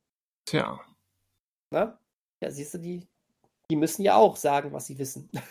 Offenbar. Offenbar. naja, gut. Deswegen, wir, äh, aber äh, hört uns, hier spielt, äh, hier, hier geht's um schönere Sachen. das stimmt. Ich meine, wir kommen zwar manchmal nicht drum herum, das andere auch anzuschneiden, aber wir versuchen immer wieder auf angenehmere Gefilde rüber zu wechseln. So sieht das aus.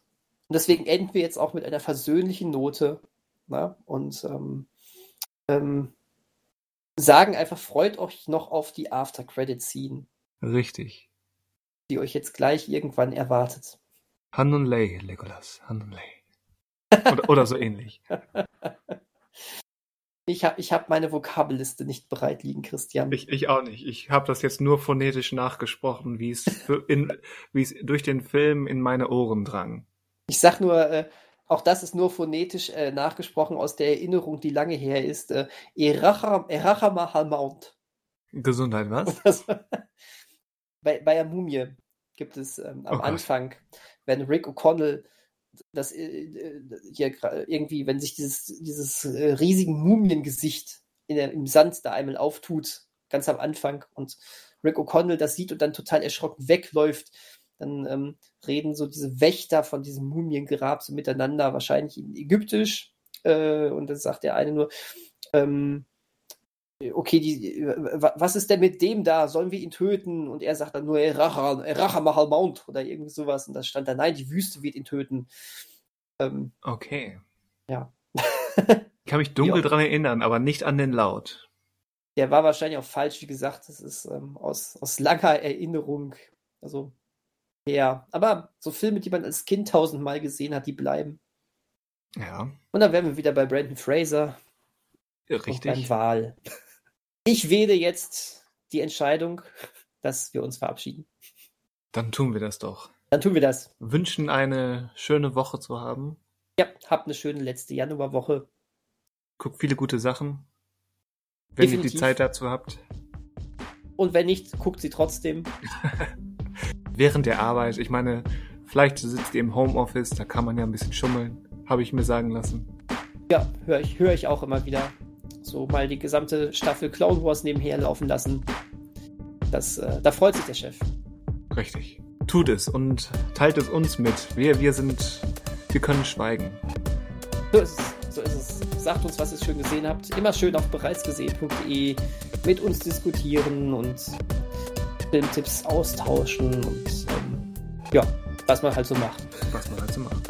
Okay. jo, dann ähm, gehabt euch wohl. Auf Wiedersehen. Auf Wiedersehen und adios zusammen.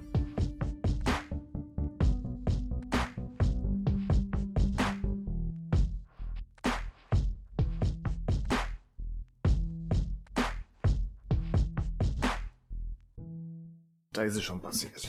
Lüg nicht, jetzt ist es passiert. Was heißt hier lüg nicht? Bei mir war es vorher passiert.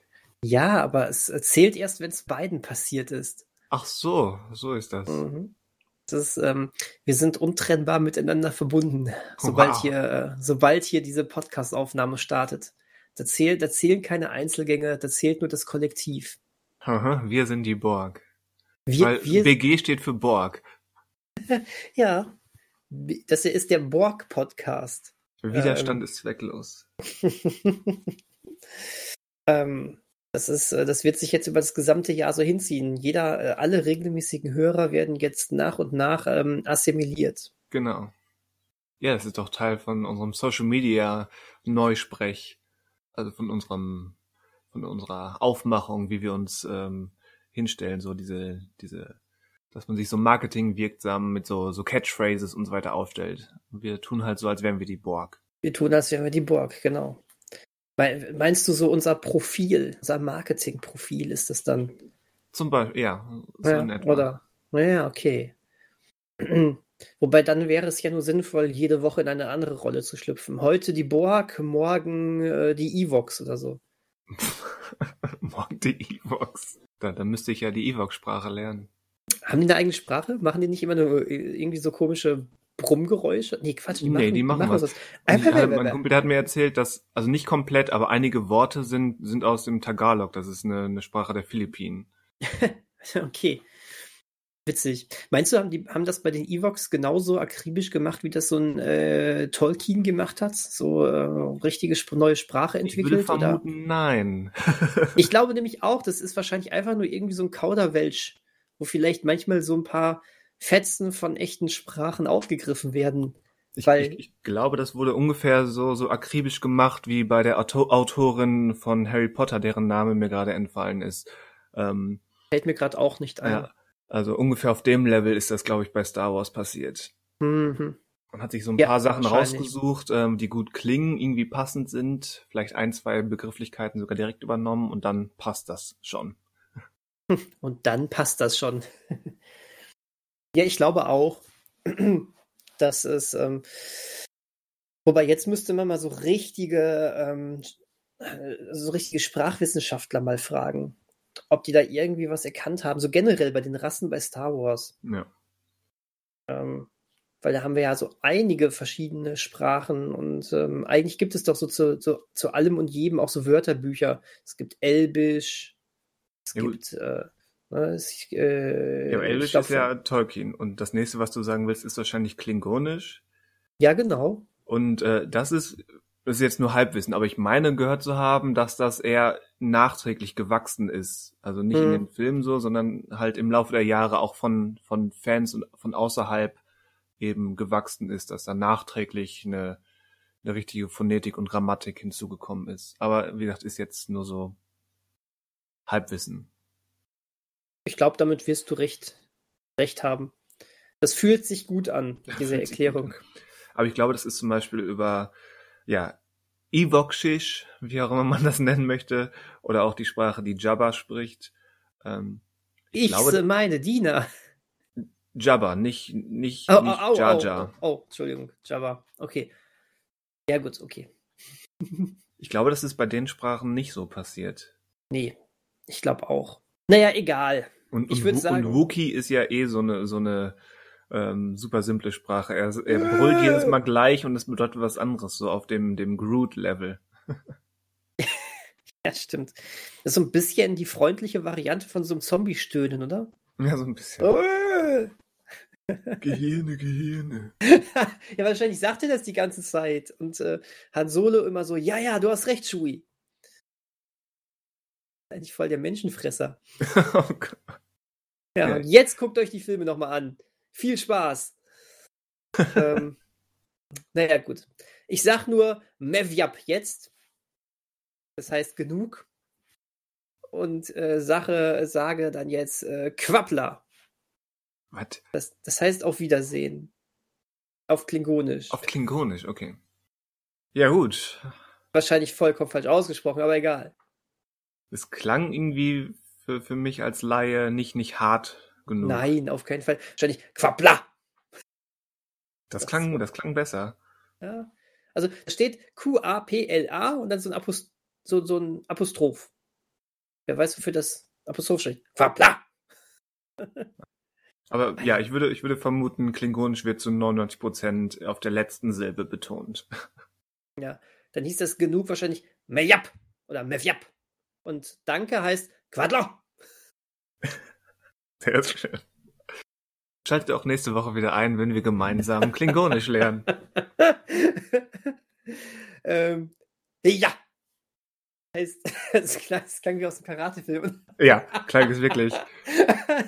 Hier steht Hiya, Apostroph, heißt ja. Also ja. Okay. Ich lerne das jetzt. Ich lerne das jetzt. Ja, mach mal. Bis zum Ende des, ähm, des Jahres habe ich das raus. Ach, ähm, des Jahres, meine Güte. Ja, das, das, braucht Zeit. Ich bin, ich bin schlecht im Sprachenlernen. Ähm, aber es gibt ja zum Glück auch YouTube-Sprachkurse. Dann weiß ich direkt, wie man das eigentlich ausspricht und äh, ausspricht. Und ja. wahrscheinlich, wahrscheinlich brauchst du da, brauchst du da irgendwie ganz viel Schnaps für. ganz viel Schnaps. ja, damit, ja, die, damit die Kehle so richtig ähm, angeraut ist. Ja, und die Zunge locker sitzt, so irgendwie in der Art. Ja. Naja, gut. Du lernst Klingonisch, ich lerne ähm, Sindarin. Was ist Sindarin? Äh, ich glaube, so heißt die Hauptsprache ähm, bei, bei Tolkien. Ich glaube, äh, Sindarin und Quenya sind die bekanntesten fiktionalen Sprachen bei Tolkien. Ah. Sie werden von den Elben gesprochen. Ja, BG-Methode hat mir das gerade auch gesagt. Von den Grauelben, Christian, das darfst du nicht darfst du nicht. Äh, ich habe ja jetzt den, den Text, wo, wo Sindarin und Quenya zusammen beschrieben werden. Ach so, gelesen. ah, okay, Deswegen okay. äh, habe ich, gibt's da keine äh, Konkretisierung. Gut. Du hast, du hast dich gerettet. Ha. Aber wie ist es eigentlich bei Game of Thrones? So ja, das wird mir nämlich hier auch ähm, direkt angezeigt. Andere Leute suchten auch nach Dothraki. Ja, ja, ja, genau, ja, da habe ich es gerade auch gesehen. Saldrisis Bustarix aus Daor. Das ist der einzige Dothraki. Nee, Quatsch, ist ja gar nicht Dothraki. Ähm, was spricht sie denn? Valirisch war das. So. Was, hm. was Khaleesi spricht, als sie den, als sie die ähm, Unbefleckten kauft. Wo sie sagt, ah. ein, ein, ein Drache mhm. ist kein Sklave oder so. Mhm immer noch wahrscheinlich die, die beste Einzelszene, zumindest von, von ähm, Daenerys in ganz Game of Thrones. Ja, die war stark. Ja. Finde ich auch. Da war Game of Thrones auch noch stark. Ja. Okay. Ach ja. Ach ja, seufz. Eine gute Note, um hier zu enden. Richtig. Schaltet auch nächste Woche wieder ein bei Fiktionale Sprachen mit BG. Äh, ja, jetzt habe ich das Ding hier weg. Also, tschüss. ich, ich sag's einfach heraus. Ist doch egal, welche Sprache. Auf Wiedersehen. Dos Vedania.